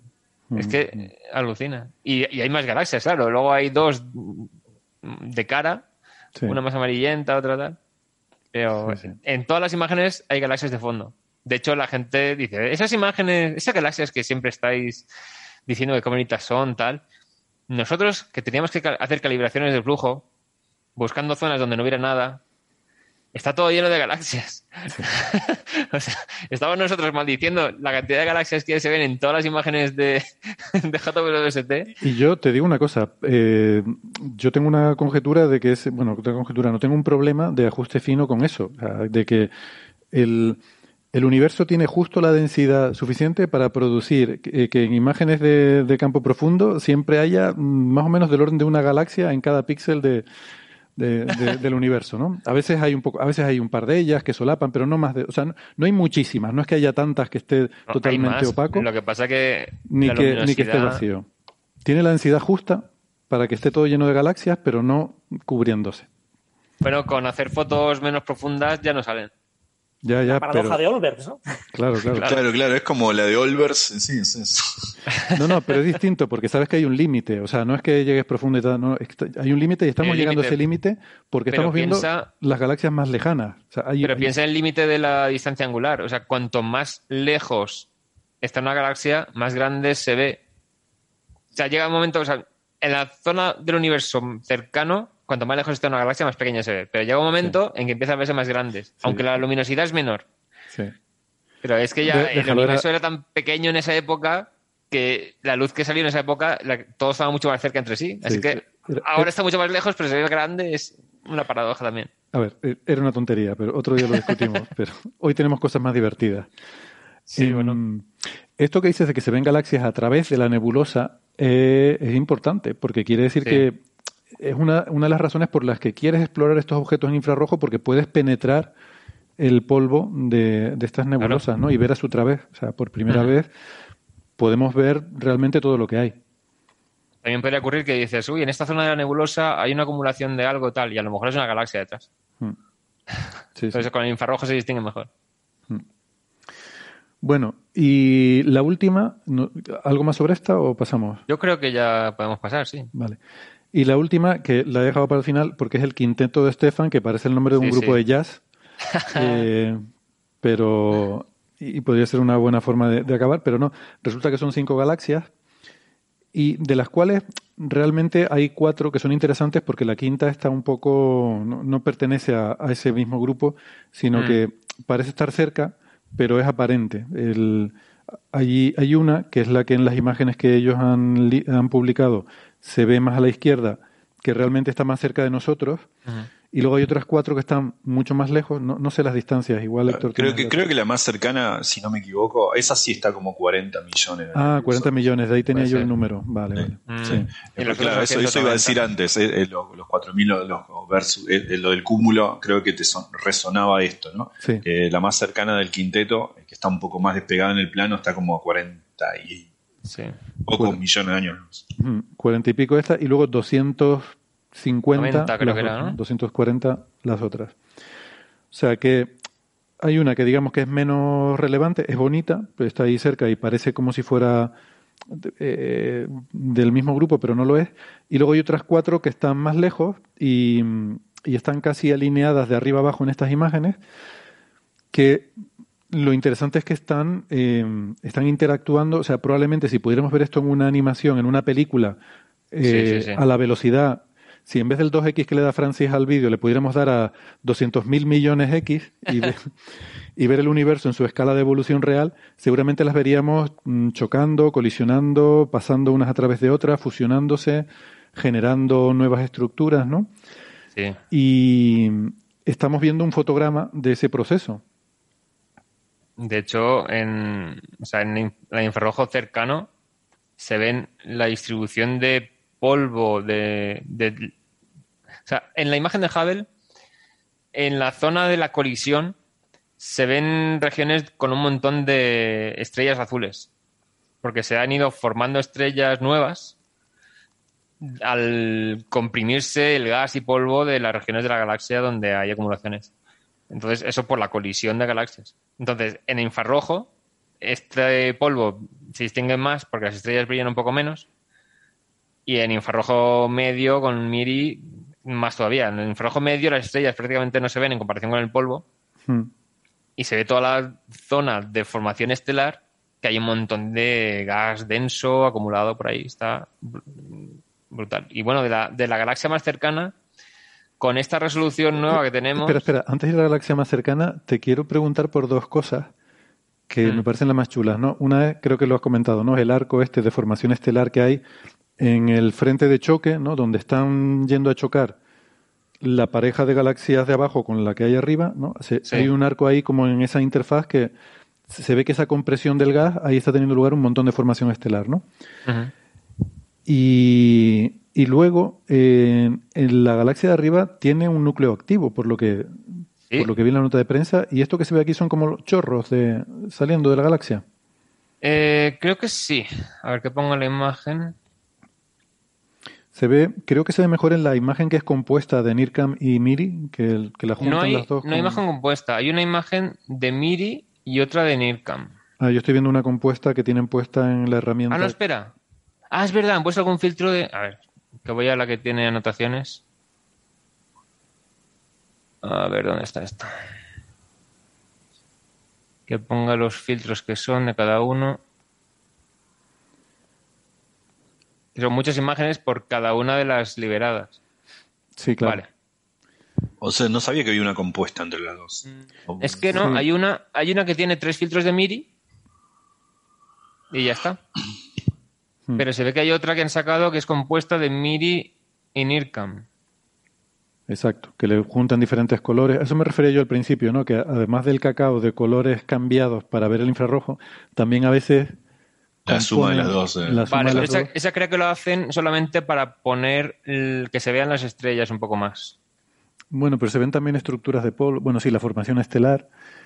Y, y aquí en esa galaxia de arriba, creo que es NGC 7319, que es la que tiene el núcleo activo eh, no es un cuásar, pero es una galaxia con un núcleo activo.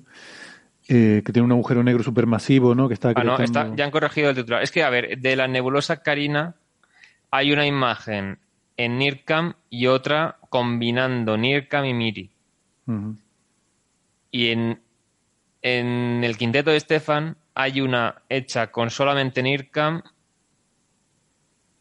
y luego, a ver, es que una pone Miri Imaging a secas. Y otra dice composición de Nirkam y Miri. Esa es la que digo, la composición de Claro, pero ¿cuál es cuál?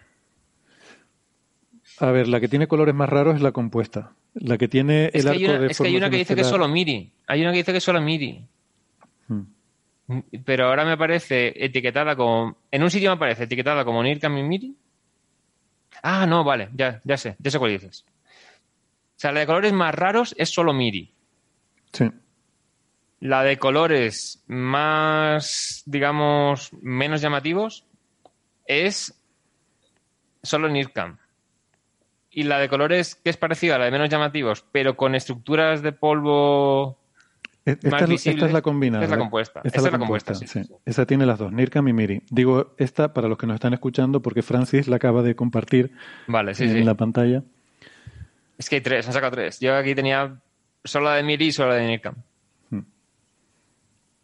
Vale, pues si aquí se ven muy bien todas las instrucciones de polvo y tal. Entonces, esta parte. Uy. Nos ha hecho un. zoom. Le ha dado zoom en una esquinita y se ha visto un montón de galaxias que no son estas.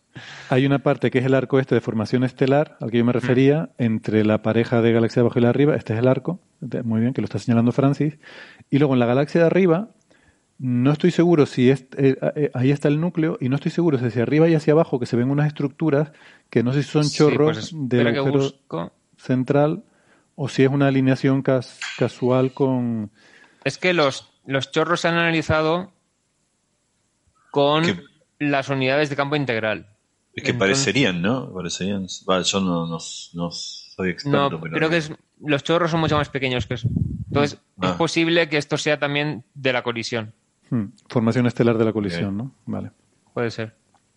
Es que esto habrá que analizarlo en más detalle para ver si está saliendo, entrando. Esa es la duda que hay siempre cuando se ve algo.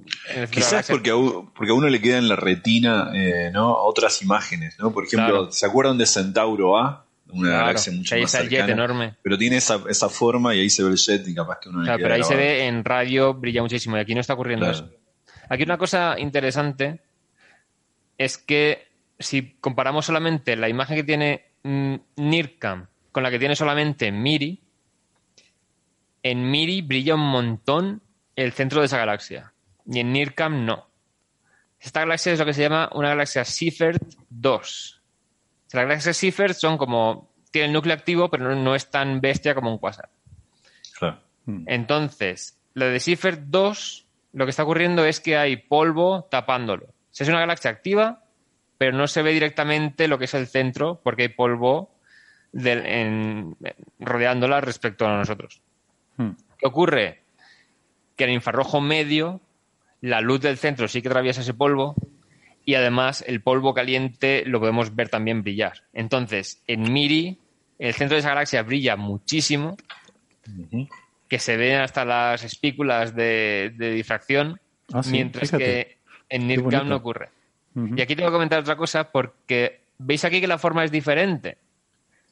No es solamente, o sea, la que es espícula vertical se ve poco y hay, la espícula horizontal se ve mucho menos, o sea, se ve mucho más. Hmm. O sea, esta espícula horizontal no está causada por difracción, sino que Miri tiene otro problema extra, que es por el, material que tiene el detector para detectar infrarrojo medio, produce una reflexión interna en esa orientación por el propio diseño del chip. Entonces, eh, produce como una forma de está el hexágono, la espícula horizontal pequeñita debido a la barra del espejo secundario y además tiene esta línea horizontal más grande que en infrarrojo mm. cercano. Y esto además, yo hacía simulaciones, claro, trabajaba con simulaciones de infrarrojo medio y esto no estaba en el simulador puesto. O sea, son, dijeron, estamos viendo con las pruebas en tierra que esto sale y en el simulador no está incluido. Ya. Bueno, ¿y puedes Francis, eh, si no te importa, ya que he estado compartiendo la pantalla, ¿puedes volver a ponerla? Y porque a mí una cosa que me llamó mucho la atención, y te lo comenté en un correo, Héctor, es que creo que además es lo que ibas a decir antes, ¿no? En la galaxia grande, que se ve más cercana. muchos puntitos, sí, cercana, perdón, no grande, cercana, la que está a 40 millones de años luz, que no, no es parte de la, de la aglomeración de las otras cuatro que están juntas, eh, aquí nos está compartiendo Francis la pantalla. ¿Puedes poner la imagen compuesta otra vez? La que habías puesto sí, que se vea en infrarrojo cercano. Sí, perdona, me he equivocado. Aquí se ven las distribuciones de polvo de, em, de todas las galaxias. Pues ahí se ven, si haces mucho zoom, se ven muchos puntitos individuales que yo sé que hay algunas estrellas que se deberían ver, estrellas gigantes rojas, sobre todo, decía en la nota de prensa, que se podían ver en, en algunas galaxias. Estamos hablando de 40 millones de años luz de distancia. ¿eh? Sí, sí, sí, sí. Y eh, pero me queda la duda, y eso es lo que te pregunté, Héctor, y a lo mejor lo podemos comentar aquí mejor con la imagen delante. de... Se le ha quedado medio cargar ahí la imagen a Francis. Es que son. Esta imagen. ponerla además a resolución para que se vean bien los puntitos. Claro.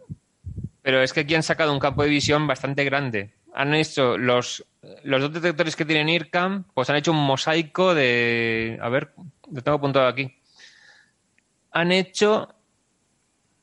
Ah, no me lo he apuntado.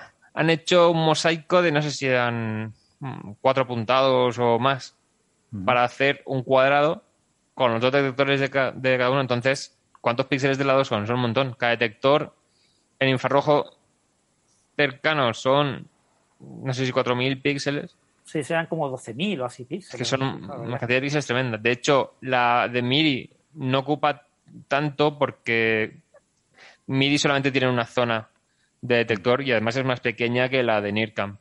Hmm. Así que ponía en la propuesta, no vamos a poder hacer MIDI con tanta cobertura de campo en tan poco tiempo. Así que MIDI cubre menos. Pero mirad aquí la cantidad de puntos individuales que se ven. O sea, podemos decir eso de, Dios mío, está lleno de estrellas. Está lleno de estrellas. Es que se ven estrellas individuales. ¿Son estrellas o son cúmulos globulares? Es que son estrellas. pasada. Hay muchas que se ven rojas, que dicen que es que tiene polvo alrededor, pero todas las estrellas que se ven azules, a lo mejor son estrellas gigantes y tal, que, o sea, las estrellas pequeñas no se verán de esta mm. forma, pero es que se ven muchas, que sí. En la imagen del Hubble sí que se distinguen también estrellas individuales, pero son las más azules y brillantes y el resto está como un ruido de... Pero esto, me parece, esto me parece increíble. O sea, esto me parece lo más alucinante de todo lo que he visto en estas imágenes en una galaxia de 40 millones de años. Claro, esto no quiere decir. ¿Has visto que hay otra galaxia detrás? donde vemos un píxel con, con una estrella, no quiere decir que la estrella sea del tamaño del píxel, sino que en ese píxel hay una estrella. Ah, sí, mira. Es otra galaxia detrás de la. Sí, como, como, como, como, nota histórica. Eh, bueno, primero que eh, con el Hubble se ven estrellas individuales, pero como bien explica Héctor, no este tipo de estrellas, sino tantas. Claro. Pero fue Hubble, el tipo, no el telescopio, el primero en resolver eh, estrellas, de, en, ese caso Andrómeda, que es la más grande cercana, la, más cercana grande. y no hace 100 años de esto y mira, acá estamos a 40 millones de años luz. Claro. O sea, mm. para resolver las estrellas cefeidas y medir sus cambios de brillo para calcular la distancia de las galaxias, hay que verlas individualmente. Estas son gigantes rojas y se distinguen, pero. Pero las cefeidas las, distingue eso, porque son muy, muy brillantes y además fluctúa su brillo. Es posible que en el mismo píxel que tienen las cefeidas tengas otras 100.000 estrellas. Claro. Pero esas otras 100.000 te producen un brillo constante que es como un offset, un fondo que tú mm, las ves como todas juntas y no tal. Pero sobrepuesto sobre esas 100.000 estrellas que tienes en ese píxel tienes el de la cefeida, ¿no? Entonces aquí, claro, yo me imagino que esto es lo mismo. O sea, todos estos píxeles brillantes, que supongo que serán estrellas individuales, en ese píxel habrá muchísimas más. muchísimas más pero la mayoría son demasiado tenues. Pero son demasiado tenues. Pero esta, que da, da la casualidad que es la, la superestrella masiva gorda tocha que hay en ese píxel es la que nos resalta, ¿no? O a lo mejor... Es una linda forma, es una linda forma para, ver cómo están en diferentes planos. Si bien uno tiene las, las galaxias lejanas ahí atrás y se da cuenta que hay galaxias mucho más lejos, esta que tiene el mismo tamaño aparente, igual están cinco veces más cerca. Y esto es una forma de darse cuenta de eso. Claro, claro. Uno cuando la ve al lado de las dos colisionantes se da cuenta que, que ahí se la ve mucho más diáfana, no, mucho, no se le ve. En las que colisionan se ven como zonas difusas, pero esas zonas difusas son estrellas también. Sí. Es una como una, una bruma y todo eso son estrellas también. Esto es importante, el tema de cuando ha estado aquí hablando Nacho Trujillo del problema de la distancia con la galaxia de Van que, que, hay diferentes formas de averiguar la distancia de una galaxia, él hablaba, una de las formas es las fluctuaciones de brillo superficial. A lo que se está refiriendo justo a esto. Si, si nos enseña, Francis, si baja un poquito la imagen, se ve que la galaxia de la izquierda, bueno, ahora sube, sube un poquito para que se vean las dos, digamos, eso. La galaxia de la izquierda, que es la que está más cercana, fíjate, como vemos, todas esas estrellas individuales hacen que veamos un granulado, ¿no? Un granulado muy fuerte, porque estamos resolviendo esas estrellas. Mientras que a la derecha, estas galaxias que están mucho más lejos, vemos una cosa difusa, sin ningún tipo de estructura, en la que no vemos ese granulado. Entonces, sí, para, paradojalmente la que, la que parece ser peor imagen es la más cercana. Exacto. sí. bueno, es que cuando una imagen astronómica tiene ruido de porque el ruido de fondo de la imagen en distintos filtros se acumula con distintos colores en cada punto, se ve así. O sea, si no hacemos el zoom para que se distingan que cada una tiene su forma circular, si no vemos eso, parece que sea ruido de la imagen. Parece que sea ruido. Pero no, es, que no es ruido, es que son estrellas separadas. Se ven resueltas estrellas individuales en esta imagen. Es, increíble. De todas formas, a ver, tengo que hacerme el cálculo porque son tres centésimas de segundo de arco la resolución del telescopio y, eh, y esto está a 40 millones de años luz. ¿De resolución en qué sentido? Centésima de segundo de arco, resolución angular en el infrarrojo cercano. Vale, pero eso, eso, hablamos de lo que es la forma de la, PSF. Sí, no sé, el ancho, de un punto ancho del, sí, del patrón de difracción. Vale. Y el disco, o sea, el tamaño aparente del disco de una estrella, por grande que sea, tiene que ser a 40 millones de años luz que esta galaxia, tiene que ser muchísimo más pequeño que eso. No, no, o sea, eh, la forma circular me refiero a que cada una tiene la respuesta de un objeto puntual. Que se ve obviamente mucho más grande de lo que es el objeto puntual realmente. Uy, se nos ha caído esto. Entonces, me refiero a eso. Cuando digo que se ven los círculos individuales, es que cada uno tiene lo que se vería de un objeto puntual, que no es un ruido de fondo, sino que hay muchos objetos puntuales distribuidos en la zona. Exactamente. Es muy, muy impresionante. Mm. Y de esta mm. queda comentar el tema de que también han apuntado las unidades de espectroscopía de campo integral a ah. el núcleo activo de la galaxia. Ah, ostras. Y de hecho comentaré una cosa que me indigna mucho, pero primero diré lo que han dicho en, las notas de prensa. Se ¿Pero se ha publicado eso? Eso no lo he visto. Claro, es que en la presentación pusieron una de las imágenes que, como ponen el cubo de datos que saldría y sacan cuatro láminas espectrales.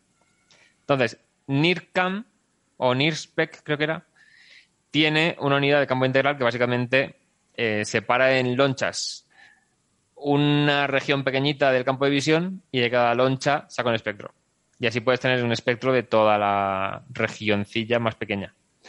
Entonces, apuntándolo a... A ver, que pillo la imagen en mí para verla yo. Apuntándolo al centro de la galaxia, sacan una loncha que corresponde a la línea de, dice, hidrógeno atómico y pone 0,656 micras. Es decir, esto es la línea de hidrógeno alfa. Esto no es infrarrojo, es rojo. Es rojo. una cosa que dicen es, Claro, una cosa que dicen es el quinto de Stefan, a pesar de que es bastante cercano, se tiene un desplazamiento al rojo de 0,02597, que es poquito. O sea, cada, una longitud de onda la medimos como esa longitud de onda multiplicada por 1,02. Pues dice que eso ya es demasiado desplazamiento para usar los filtros estrechos ah. para medir las líneas. A pesar de que es muy poco, se sigue siendo demasiado. Entonces, apuntan esto de hacer espectroscopía en una región, lo apuntan al núcleo activo de la galaxia de arriba. Y se puede ver la distribución en la que se emite cada línea espectral. Entonces ponen dos de hidrógeno atómico, que una es la de H alfa, que es, rojo, no es infrarrojo, la ponen como el más azul de dos. Entonces el color azul en realidad es rojo. No, esto no es, esto es otra gráfica distinta hecho con Miri. Que esto no lo pusieron en la presentación. Pero hay una que ponen que es la de la IFU de NIR Spec. Es otra imagen diferente que mostraron en la presentación. Y sacan una línea, dos líneas de hidrógeno atómico, que esto permite medir eh, la relación de entre la intensidad de esas dos líneas y puedes deducir procesos físicos que están ocurriendo allí. Hay otra línea de hierro ionizado, que esto te dará el, el viento que está emitido a más velocidad, con mayor ionización, mayor energético, o sea, nivel energético mayor. Ahí está y otra es correspondiente a hidrógeno molecular, que para que no se hayan separado los dos átomos de hidrógeno suele ser material más frío, más denso. Entonces puedes ver la distribución del material de distintas propiedades en la zona central de la galaxia. Esto lo mm. hacemos en bastantes sitios. Mm. Entonces, hay material que es hidrógeno está distribuido más ampliamente por la zona, el hierro está en las zonas del viento más rápido, más ionizado, cosas así. Y ahora pasaríamos a la que ha enseñado Francis antes, que es la que me indigna que no hayan mencionado en la nota de prensa, porque está tomada con el instrumento con el que trabajé, o sea, el modo instrumental de MIDI, que sí que tiene también una unidad de campo integral. Y aquí, pues ponen espectro de dos zonas. Una es del centro, la de abajo, o sea, el centro de la GN se ve el, se ven líneas de emisión, ya no solo de absorción y tal, se, ven un montón de líneas de material ionizado. Se ve también que el nivel de continuo, o sea, de emisión en todas las longitudes de onda, no es bajo, o sea, hay un montón de luz en infrarrojo medio. Y se ve en la zona de continuo hay una región que hay una cierta absorción muy ancha. Y eso se debe a la cantidad de polvo que hay delante del de AGN en sí porque los silicatos tienen una banda de absorción en torno a 10 micras. Y luego selecciona el espectro de ligeramente mm, desplazado respecto al centro. Entonces se ve que están las líneas de emisión también, pero no está ese nivel de continuo tan alto. O sea, esa emisión en, en todas las longitudes de onda a la vez, con la absorción de silicatos, no está cuando te vas a una distancia del centro. Entonces, se ve que si es el centro en sí está emitiendo una cantidad de luz tremenda a casi todas las longitudes de onda debido a, la aceleración de la materia y al rozamiento entre sí de todo el disco de acreción en torno al agujero negro supermasivo. Creo que tenía 20 millones de veces la masa del Sol o algo así, me pareció leer. Y hay otra imagen más que sacaron que ponen tres líneas diferentes en, su distribución. Ahora está poniendo Francis a tamaño completo que no solamente puedes poner la distribución del material que emite cada línea espectral, sino que puedes medir el desplazamiento Doppler de la línea en distintas regiones.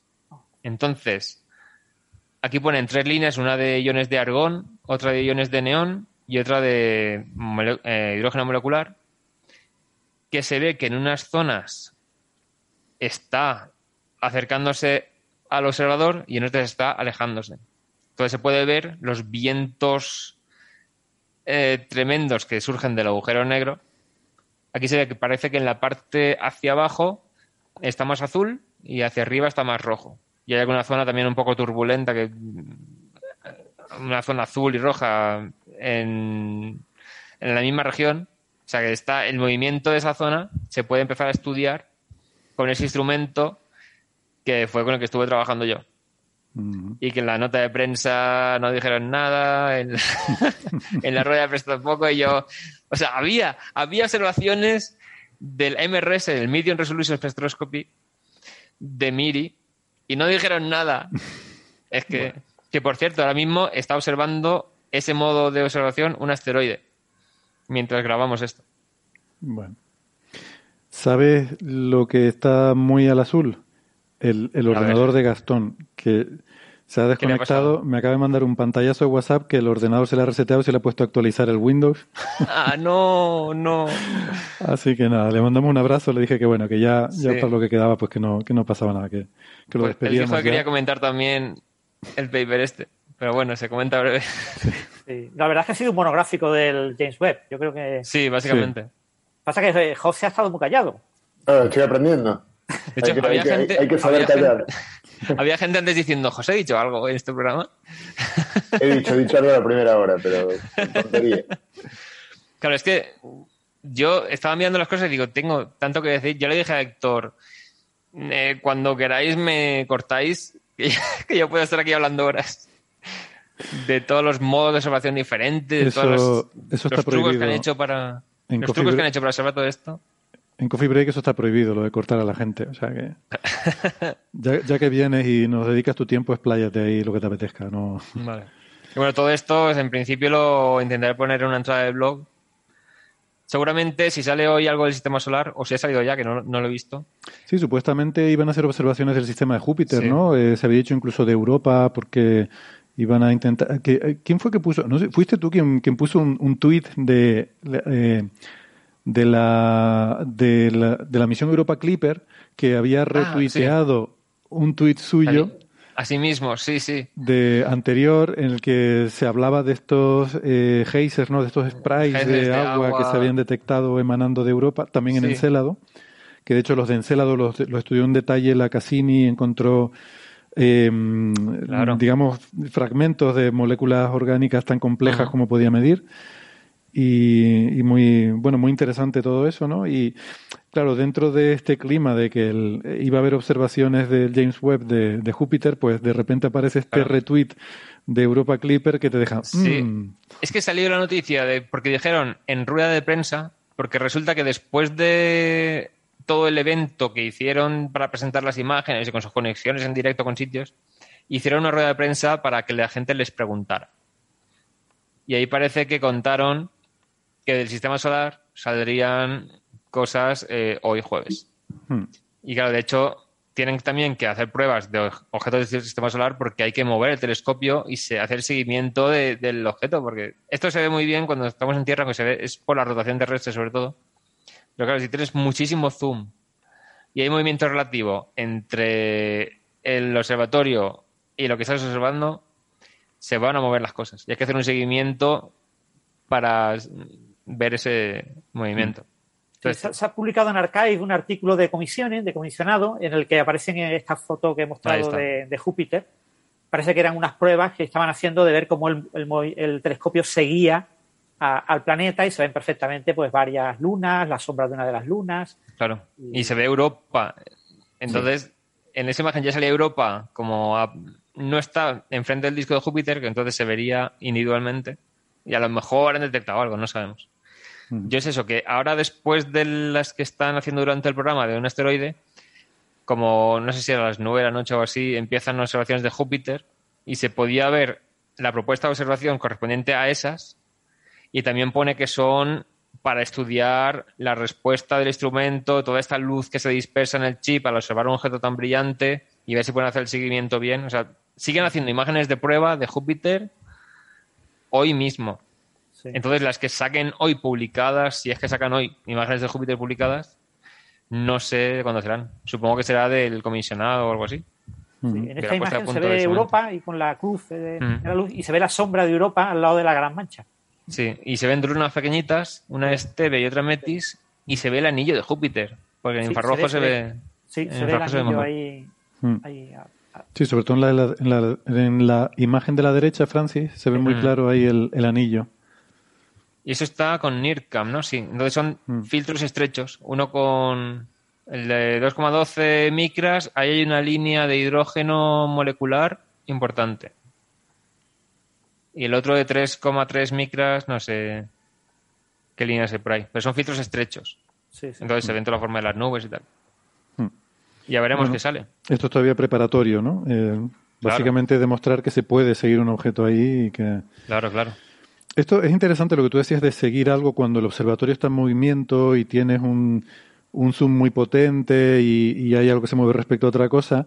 Me recuerda a um, estas imágenes de estos vídeos de ovnis que tuvieron mucho recorrido y siguen teniendo, porque algunos de ellos em, lo que se malinterpreta por mucha gente como objetos moviéndose muy rápido, en realidad es este mismo efecto que tú dices, un efecto de paralaje.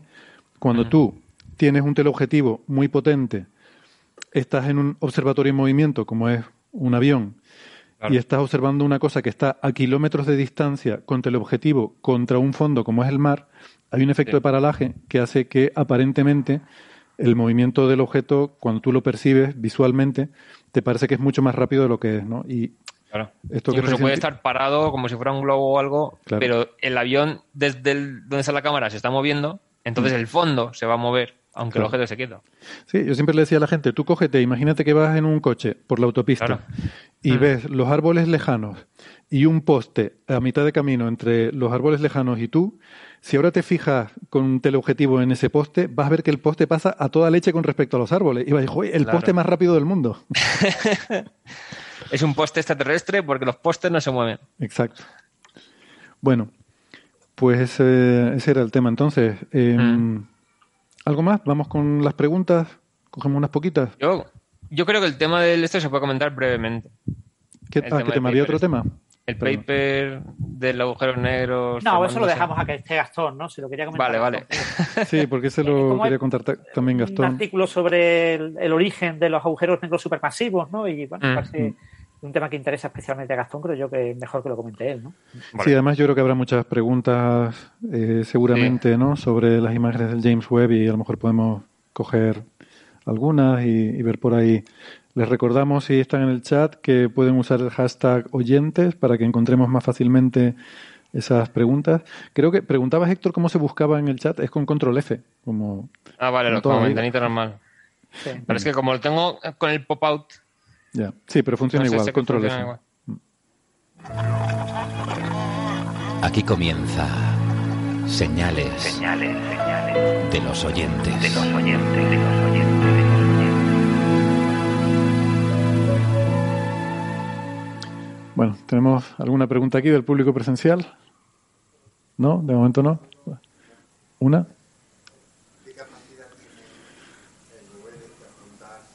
Sí, es una buena pregunta. ¿Qué, ¿Qué capacidad tiene de apuntar el James Webb si aparece alguno de estos objetivos de oportunidad que hablábamos? ¿no? Algo urgente a lo que apuntar, por ejemplo, un asteroide interestelar, una, em, algún evento transient, ¿no? explosión de agujeros negros o algo así decía, supongo que algo como un gamma ray burst, alguna cosa de estas. Em, no sé, Héctor, igual quieres contestar tú.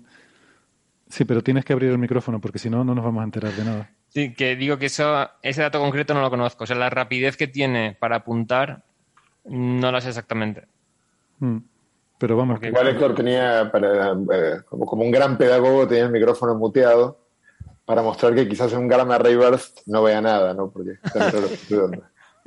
No, a lo mejor sí que ve algo, pero claro, los Magic, por ejemplo, los Magic, por ejemplo, estaban preparados para en segundos Los Magic son telescopios que hay de rayos gamma en Canarias, en el Roque de los Muchachos.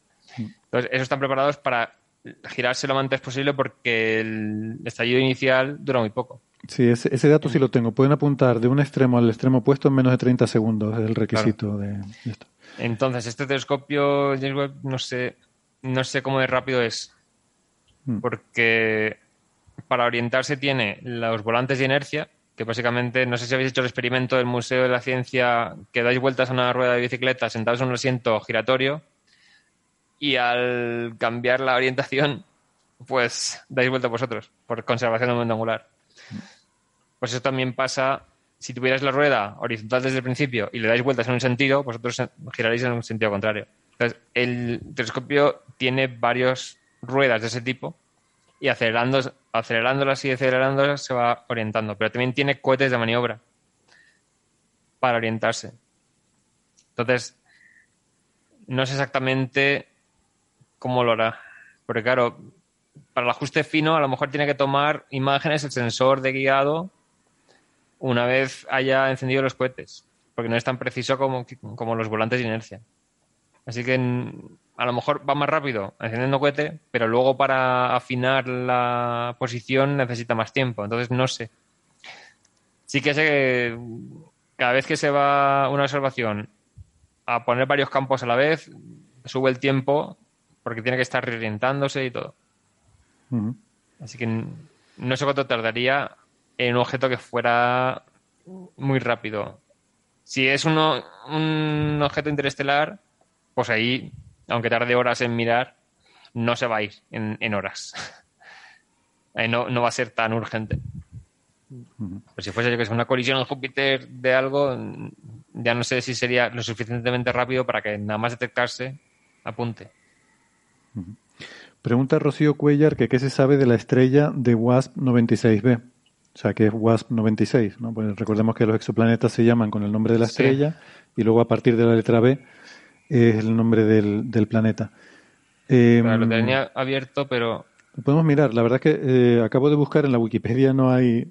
Eh, sí, eh, es así de, triste. Lo, acabo de mirar en la Wikipedia. Hay página del planeta, pero no de la estrella.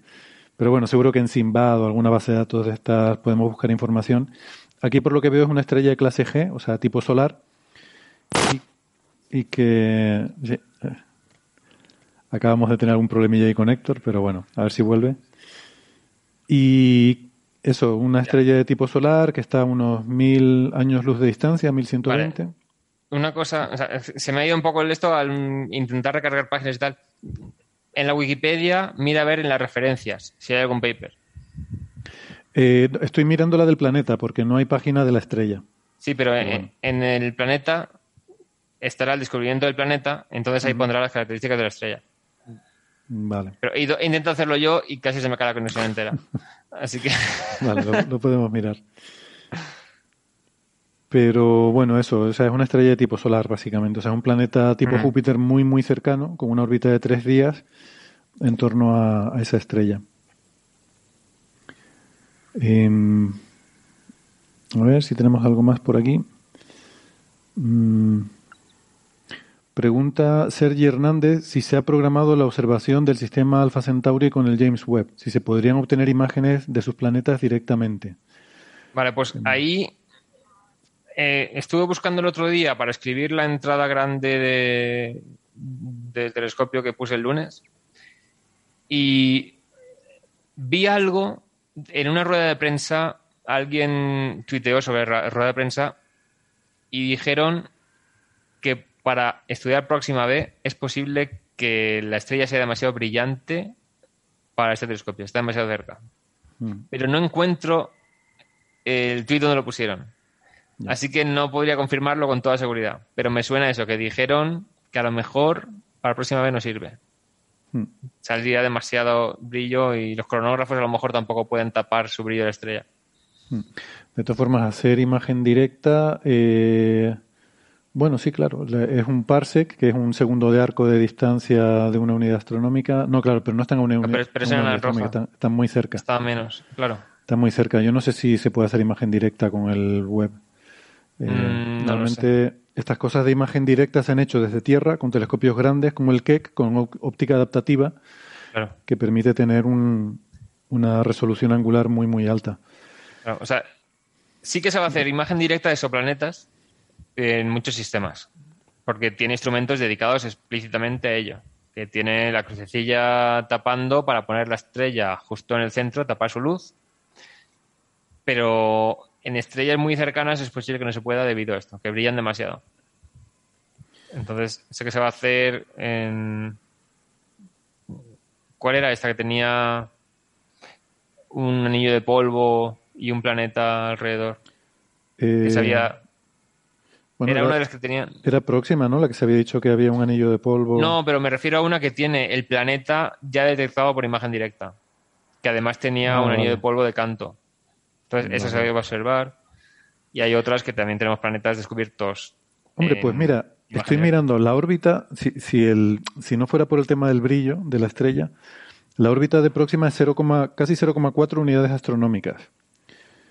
Estando un parsec de distancia, eso es prácticamente 0,4 segundos de arco, que es bastante eh, factible para la resolución del web. Bueno. Sí, bueno, y además, bueno, el infrarrojo, no sé si ahora. Es que siendo una roja, el infrarrojo brilla más que en visible. Sí, te empeora el problema, eso sí. Ya, pues no sé cómo estará el tema para la próxima. Bueno, para los teóricos, pregunta Zebra, ¿entre el Big Bang y esas galaxias ha pasado tiempo suficiente? Tiempo suficiente, supongo que son las más antiguas, eh, pues mil millones de años de edad del universo, ¿no? Eh, de esas que se ven de fondo. Había una que se veía a 700 millones de años después del Big Bang. Bueno, yo no, soy experto en, formación de, de en la formación, sobre todo de los primeros de, grupos de estrellas, galaxias y mm. demás. Pero... A, ver si va a hacer falta ser experto para poder hablar de cualquier cosa. No, se lo faltaría. No, pero quiero decir, no, yo creo que es una pregunta abierta. O sea, no, eh, mm, los detalles y el ritmo al cual se eh, fueron creciendo los primeros sistemas estelares y los primeros, las primeras galaxias, digamos, no sé bien, supongo que hay modelos y que estas observaciones, o sea, entiendo cuando se observó esta no me acuerdo cómo se llama, Z11, que estaba en Z igual a 11, eh, que por cierto, el, el, examen de gravitación de este año se los puse los... bueno, les puse los datos de ese sistema para calcular, no me acuerdo qué. Pero bueno, eh, fue, una, fue una sorpresa, o sea, se van batiendo récords de encontrar galaxias cada vez más antiguas y, y esos récords van empujando modelos, ¿no? Porque eh, se supone que uno, bueno, uno sabe que tiene un una cantidad de tiempo para que eso ocurra, ¿no? Y cuanto menos, menor sea ese tiempo, más exigente es las restricciones sobre los modelos que uno tiene. Pero creo que, la respuesta es no lo sabemos. Pero lo que pasa también es que cuando llegas a épocas muy tempranas, o sea, ahora mismo el hidrógeno que hay entre galaxias está ionizado. Pero en épocas muy tempranas no lo estaba, entonces absorbía más luz. Así que las estrellas de galaxias de antes de la época de, lo que llamamos la reionización, pues cuestan más de observar también. Porque, sobre todo en las zonas de emisión de hidrógeno y tal, ahí se absorbe mucho el gas. Entonces, puedes tener el espectro de una galaxia y de repente hay una parte que ya no ves porque te ha absorbido el hidrógeno atómico que hay entre las galaxias. O sea, una cosa que se quiere estudiar es en qué momento del universo ocurrió esta reionización exactamente. Y bueno, no es un momento concreto en todo el universo, sino que se fue extendiendo las burbujas de ionización conforme aparecían estrellas emitiendo ultravioleta o, agujeros negros activos en el centro de las galaxias. Y esas burbujas fueron aumentando hasta que ya todo el espacio intergaláctico quedó ionizado. Entonces, eso... No, fue el mismo momento en todo, el, en todo el universo. En Canarias fue una hora, una hora menos. Pero sí, eso tiene luego consecuencias en muchas ramas de la astrofísica. Por ejemplo, con el tema de el, buscar satélites de materia oscura que predicían las simulaciones, pero luego resulta que no se veían.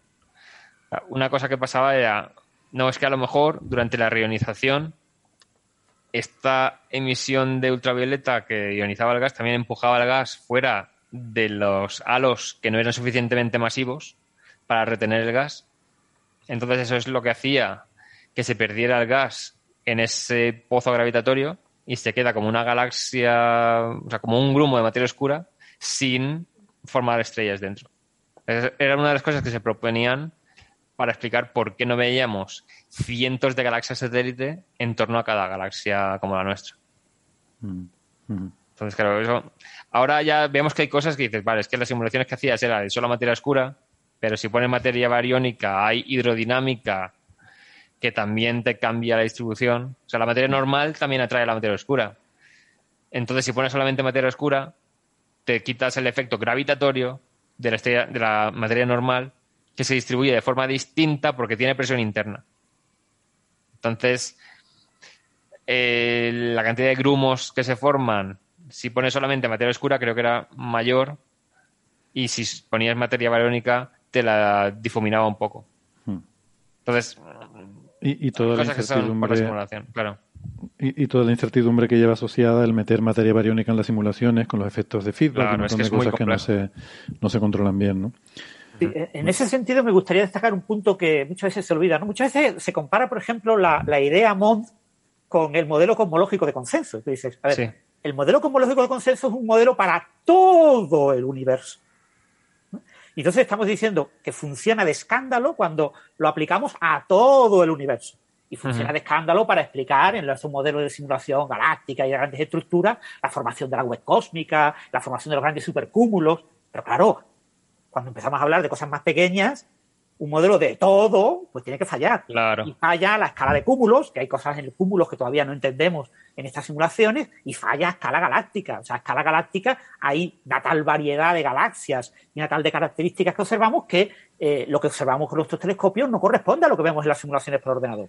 Pero es ¿Eh? que para simular, para simular toda la interacción de las estrellas con sus vientos estelares y sus agujeros negros formándose y colapsando un agujero negro puede tener unidades astronómicas de radio. Y una galaxia tiene kiloparsecs. Estamos hablando de una unidad astronómica, un año luz, creo que eran, eran 30.000 unidades astronómicas o algo así. Sí, no, me acuerdo. En ese orden. creo que te, lo, te, lo, calculo rápido, pero. Sí, pero era por ese orden. Entonces, si tú tienes una simulación y quieres incluir efectos de agujeros negros y estrellas, pues tienes que decir, bueno, en esta región que hay tanta cantidad de gas. 63.000 unidades astronómicas. Uy, era un factor 2. Un factor 2. es que el 3 estaba ahí. Y yo no sé si era 36 o 60. Bueno, pues tienes que decir, bueno, en esta zona central de la galaxia, como hay ya suficiente masa y presión y gravedad y tal, vamos a suponer que ahí se forma un agujero negro. Entonces, el programa asigna ahí un agujero negro y dice, vale, de este, de este cubo central sale viento porque hay un agujero negro. Entonces, no tienes exactamente la física concreta de, a la escala real. Claro. Porque si le hicieras esa escala, una simulación de un trocito de galaxia te ocuparía lo mismo que ahora ocupa una simulación del universo entero. A ver, una simulación potente de galaxias de estas de las de última generación con superordenadores y tal, una partícula a lo mejor son 20.000 estrellas o 50.000 estrellas, todas juntas en una partícula. Eh, Eso sería pues como un cúmulo y ese es el elemento básico, el píxel de la simulación, ¿no? O sea que realmente, a ver, hay que poner las cosas en su contexto también. Sí, entonces, en ese sentido, esperar que el modelo cosmológico de consenso explique galaxias es algo tampoco, tampoco explica a los perros. sería como eso, preguntar el modelo de la galaxia que explicar a las personas. pero explica la formación de los cúmulos de galaxias a base de, vale, teníamos, antes de emitirse el fondo cósmico de microondas, teníamos gas o sea, un estado de plasma con su presión interna que no podía colapsar gravitatoriamente por la presión que tenía debido a la temperatura. Pero la materia oscura, que no tiene presión interna porque solo interactúa por gravedad, ya puede empezar a colapsarse en las zonas más densas. Entonces, empieza la materia oscura a agruparse en regiones y cuando ya llega a temperatura del universo suficiente para que no estén los fotones constantemente rebotando entre átomos y se haga transparente, entonces la materia normal, que era más o menos uniforme, puede caer a los pozos gravitatorios de la materia oscura. Entonces, eso explica muy bien el inicio de la formación de estructuras a gran escala del universo. A gran escala, exactamente. Mm, Entonces, si dices, no, la única materia que hay es la materia normal, ese proceso no ocurre. No funciona. Entonces, no sé cómo Mond pretende explicar eso. No, Mond no lo explica. No, lo pretende explicar. en el contexto Mond lo explica. Todo el mundo La rotación de las galaxias es a lo que va todos los expertos en Mond dicen que es necesaria la materia oscura a escala cósmica. Todos lo dicen. A ver, no sé si todos, pero por lo menos Milgrom, que fue el que inventó Mond, Milgrom dice que a escalas mayores que las galaxias tiene que haber algún otro tipo de materia. Exactamente.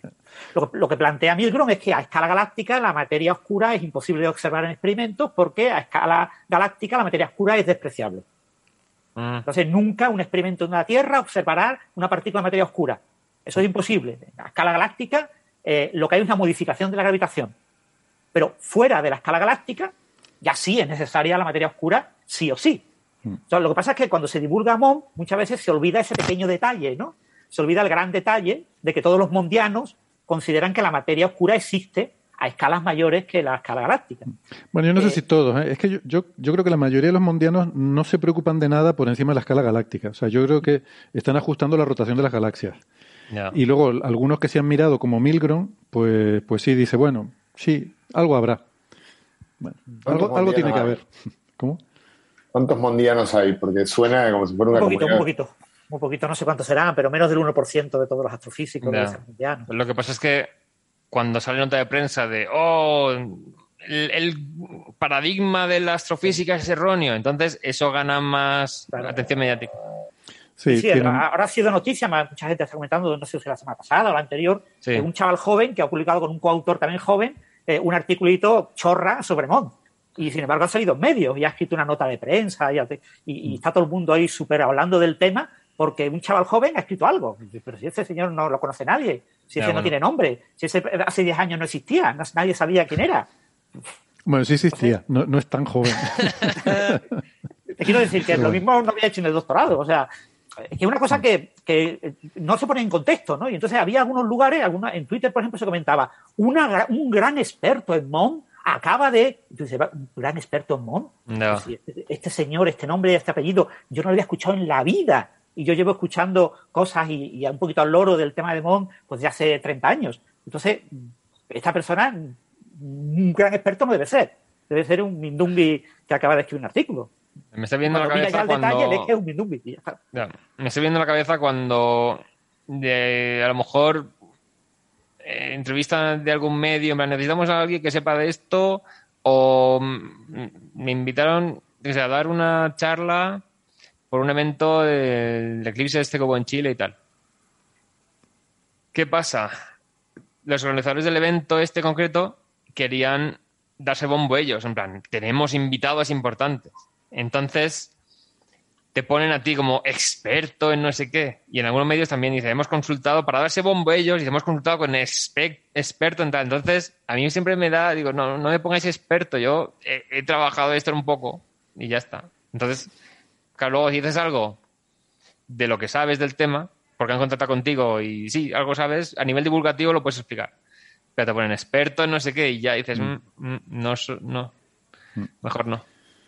Bueno, y por último, para ir terminando, eh, Daniel Caballero pregunta, ¿seremos capaces con el web de encontrar indicios de vida en exoplanetas cercanos? Hombre, yo diría que primero depende de si hay vida en exoplanetas cercanos. Eso es lo primero, eso ya no depende del web, eso depende de si está o no está. O sea, ¿vas a encontrar las llaves en el salón? Bueno, depende de si las llaves están en el salón. Ahora, si las llaves están en el salón, si hay vida en exoplanetas cercanos, yo creo que hay una posibilidad razonable de que, de que efectivamente la pueda encontrar. El tema es que lo que encontraremos será mm, combinaciones de gases en su atmósfera. Claro. Biomarcadores. claro, el tema es ver si esas combinaciones unívocamente te indican la presencia de vida o no. Hmm. Y yo no sé si la resolución de los espectrómetros de, del web aplicada a un exoplaneta, que es mucho peor probablemente que hmm. aplicada a una galaxia lejana, es suficiente para detectar eh, moléculas complejas en la atmósfera, porque si tú detectas moléculas sencillas, existen por, todo, por doquier en el universo, ¿no? Eh, eh, estaba comentando Héctor en Twitter hace poco el tema de los fluorocarbonados, ¿no? Si, si observamos fluorocarbonados, pero es que observar un fluorocarbonado en el espectro requiere un espectro de muy alta resolución y muy ancho para ver varias líneas y, tener claro que es un fluorocarbonado y no es líneas específicas de cada uno de sus átomos. Yo he oído comentarios de gente que se dedica al tema que dice que es posible que el JWST no sea suficiente todavía. Entonces, es posible que haya que esperar un poco más. No sé. Pero a lo mejor combinaciones de este con el Strictly Large Telescope, o no sé. Bueno, para esto el, realmente hay eh, otras misiones que están ahora mismo en fase de planificación, de... es que no, me sale la palabra diseño, pero no es diseño. Diseño ya es algo mucho más detallado, es, algo más conceptual, ¿no? Como el observatorio Louvois, este, Louvois, no sé cómo se pronuncia, me suena francés, yo digo Louvois, pero no sé. Louvois, este, nadie lo sabe. Nadie lo, han puesto para que suene francés, pero dice, pero no es un, es un acrónimo, entonces, mm. y encima los ingleses que cada letra lo pronuncian con dos vocales diferentes. Exacto. No, sabe nadie cómo pronunciarlo. Yo digo Louvois y ya está. Sí, no sé. Yo, yo digo Louvois, pero no sé tampoco. Creo que lo he oído a gente hablando y me parece que lo dicen así. Ya, a lo mejor, ¿no? Que son ya como la siguiente generación. De todas formas, también he oído a gente que trabaja en astrobiología y en exoplanetas y tal, decir que, que tampoco hay que comerse mucho el tarro, que si tú encuentras eh, cantidades importantes de agua, CO2 y oxígeno en una atmósfera, eso es un biomarcador. Eh, o si cambias, o sea, la combinación. Porque dice eso, em, ese equilibrio no se mantiene de forma inorgánica. O sea, en, si tienes eso, en 200 años, o bien has perdido totalmente el CO2 o bien has perdido totalmente el oxígeno. O sea, o bien la atmósfera es mayormente reductora o bien es mayormente oxidante, ¿no? Em, lo contrario sería que está justo en un, equilibrio ahí de, ajuste fino la atmósfera que... Ya, digo, a ver si tienes a la vez radiación ultravioleta separando agua en oxígeno e hidrógeno y volcanes liberando CO2, mm. manteniendo todo, no sé. Pero bueno, yo, lo veo complicado con el, con el James Webb. Yo creo que no es el objetivo del James Webb eh, hacer análisis de atmósferas planetarias. Bueno, sí, es uno de los objetivos, es uno de ellos. Es uno de los objetivos principales. ¿eh?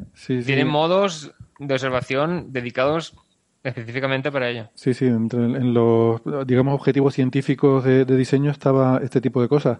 Y lo que pasa es que, mm, eh, a ver, yo creo que lo importante es no solo que en un planeta encuentres algo, sino la estadística que vayas haciendo, o sea, lo que vayamos aprendiendo sobre las atmósferas de los exoplanetas, de ir viendo qué es lo normal, qué es lo que no es normal.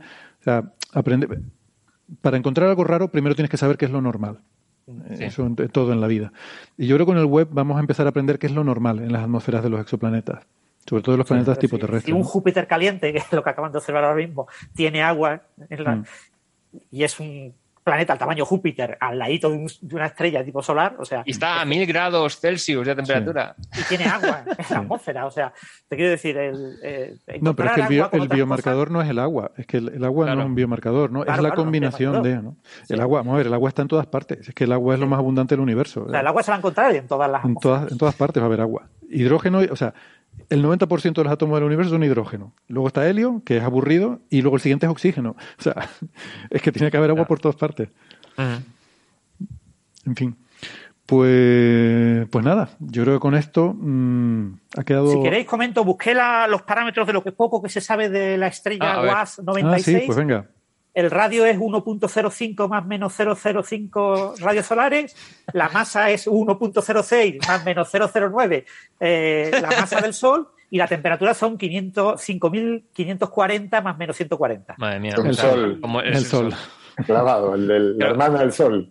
Y es, una estrella, pues, y, no, y no pone que se sepa nada más. El resto ya son mm. parámetros del planeta. Es que, a veces cuando se dice una estrella de tipo solar, puede ser de tipo FG. Esta es G8. Claro. El Sol es G2. Mm. Pero era FGK, ¿no? O sea, a veces dice, está de tipo solar y va de tipo F a tipo K. Pero esta es como el Sol y, casi, casi el Sol. Sí, es parecido, al, sol. Es un, análogo solar, más bien. Es que cuando se dice tipo solar te refieres un poco a su estructura interna. O sea, que tenga un núcleo con las reacciones nucleares, luego un interior radiativo, luego una capa convectiva exterior. Eso ocurre desde las, desde las tipo F hasta las tipo K.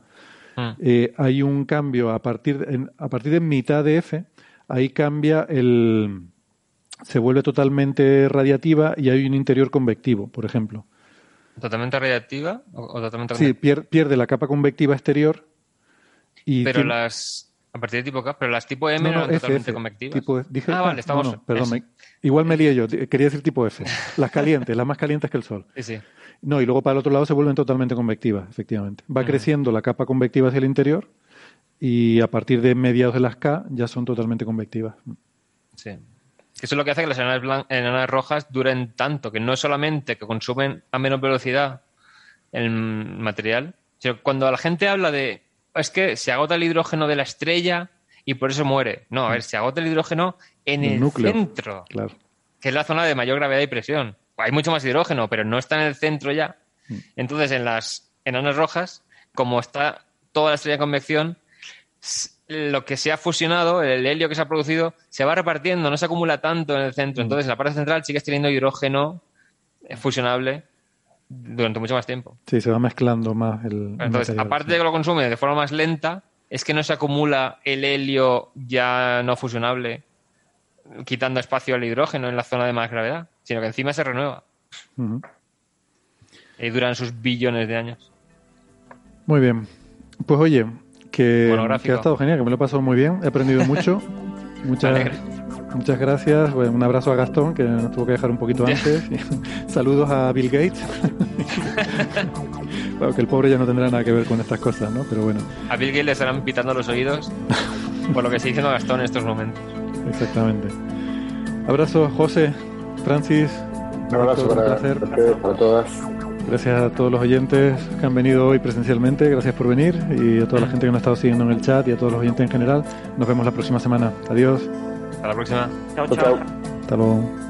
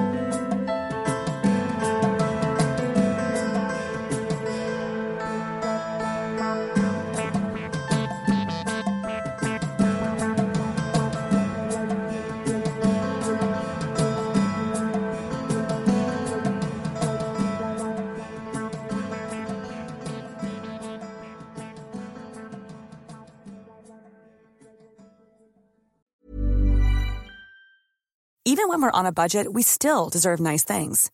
Quince is a place to scoop up stunning high-end goods for 50 to 80% less than similar brands. They have buttery soft cashmere sweaters starting at $50, luxurious Italian leather bags, and so much more. Plus, Quince only works with factories that use safe, ethical, and responsible manufacturing. Get the high-end goods you'll love without the high price tag with Quince. Go to quince.com/style for free shipping and 365-day returns.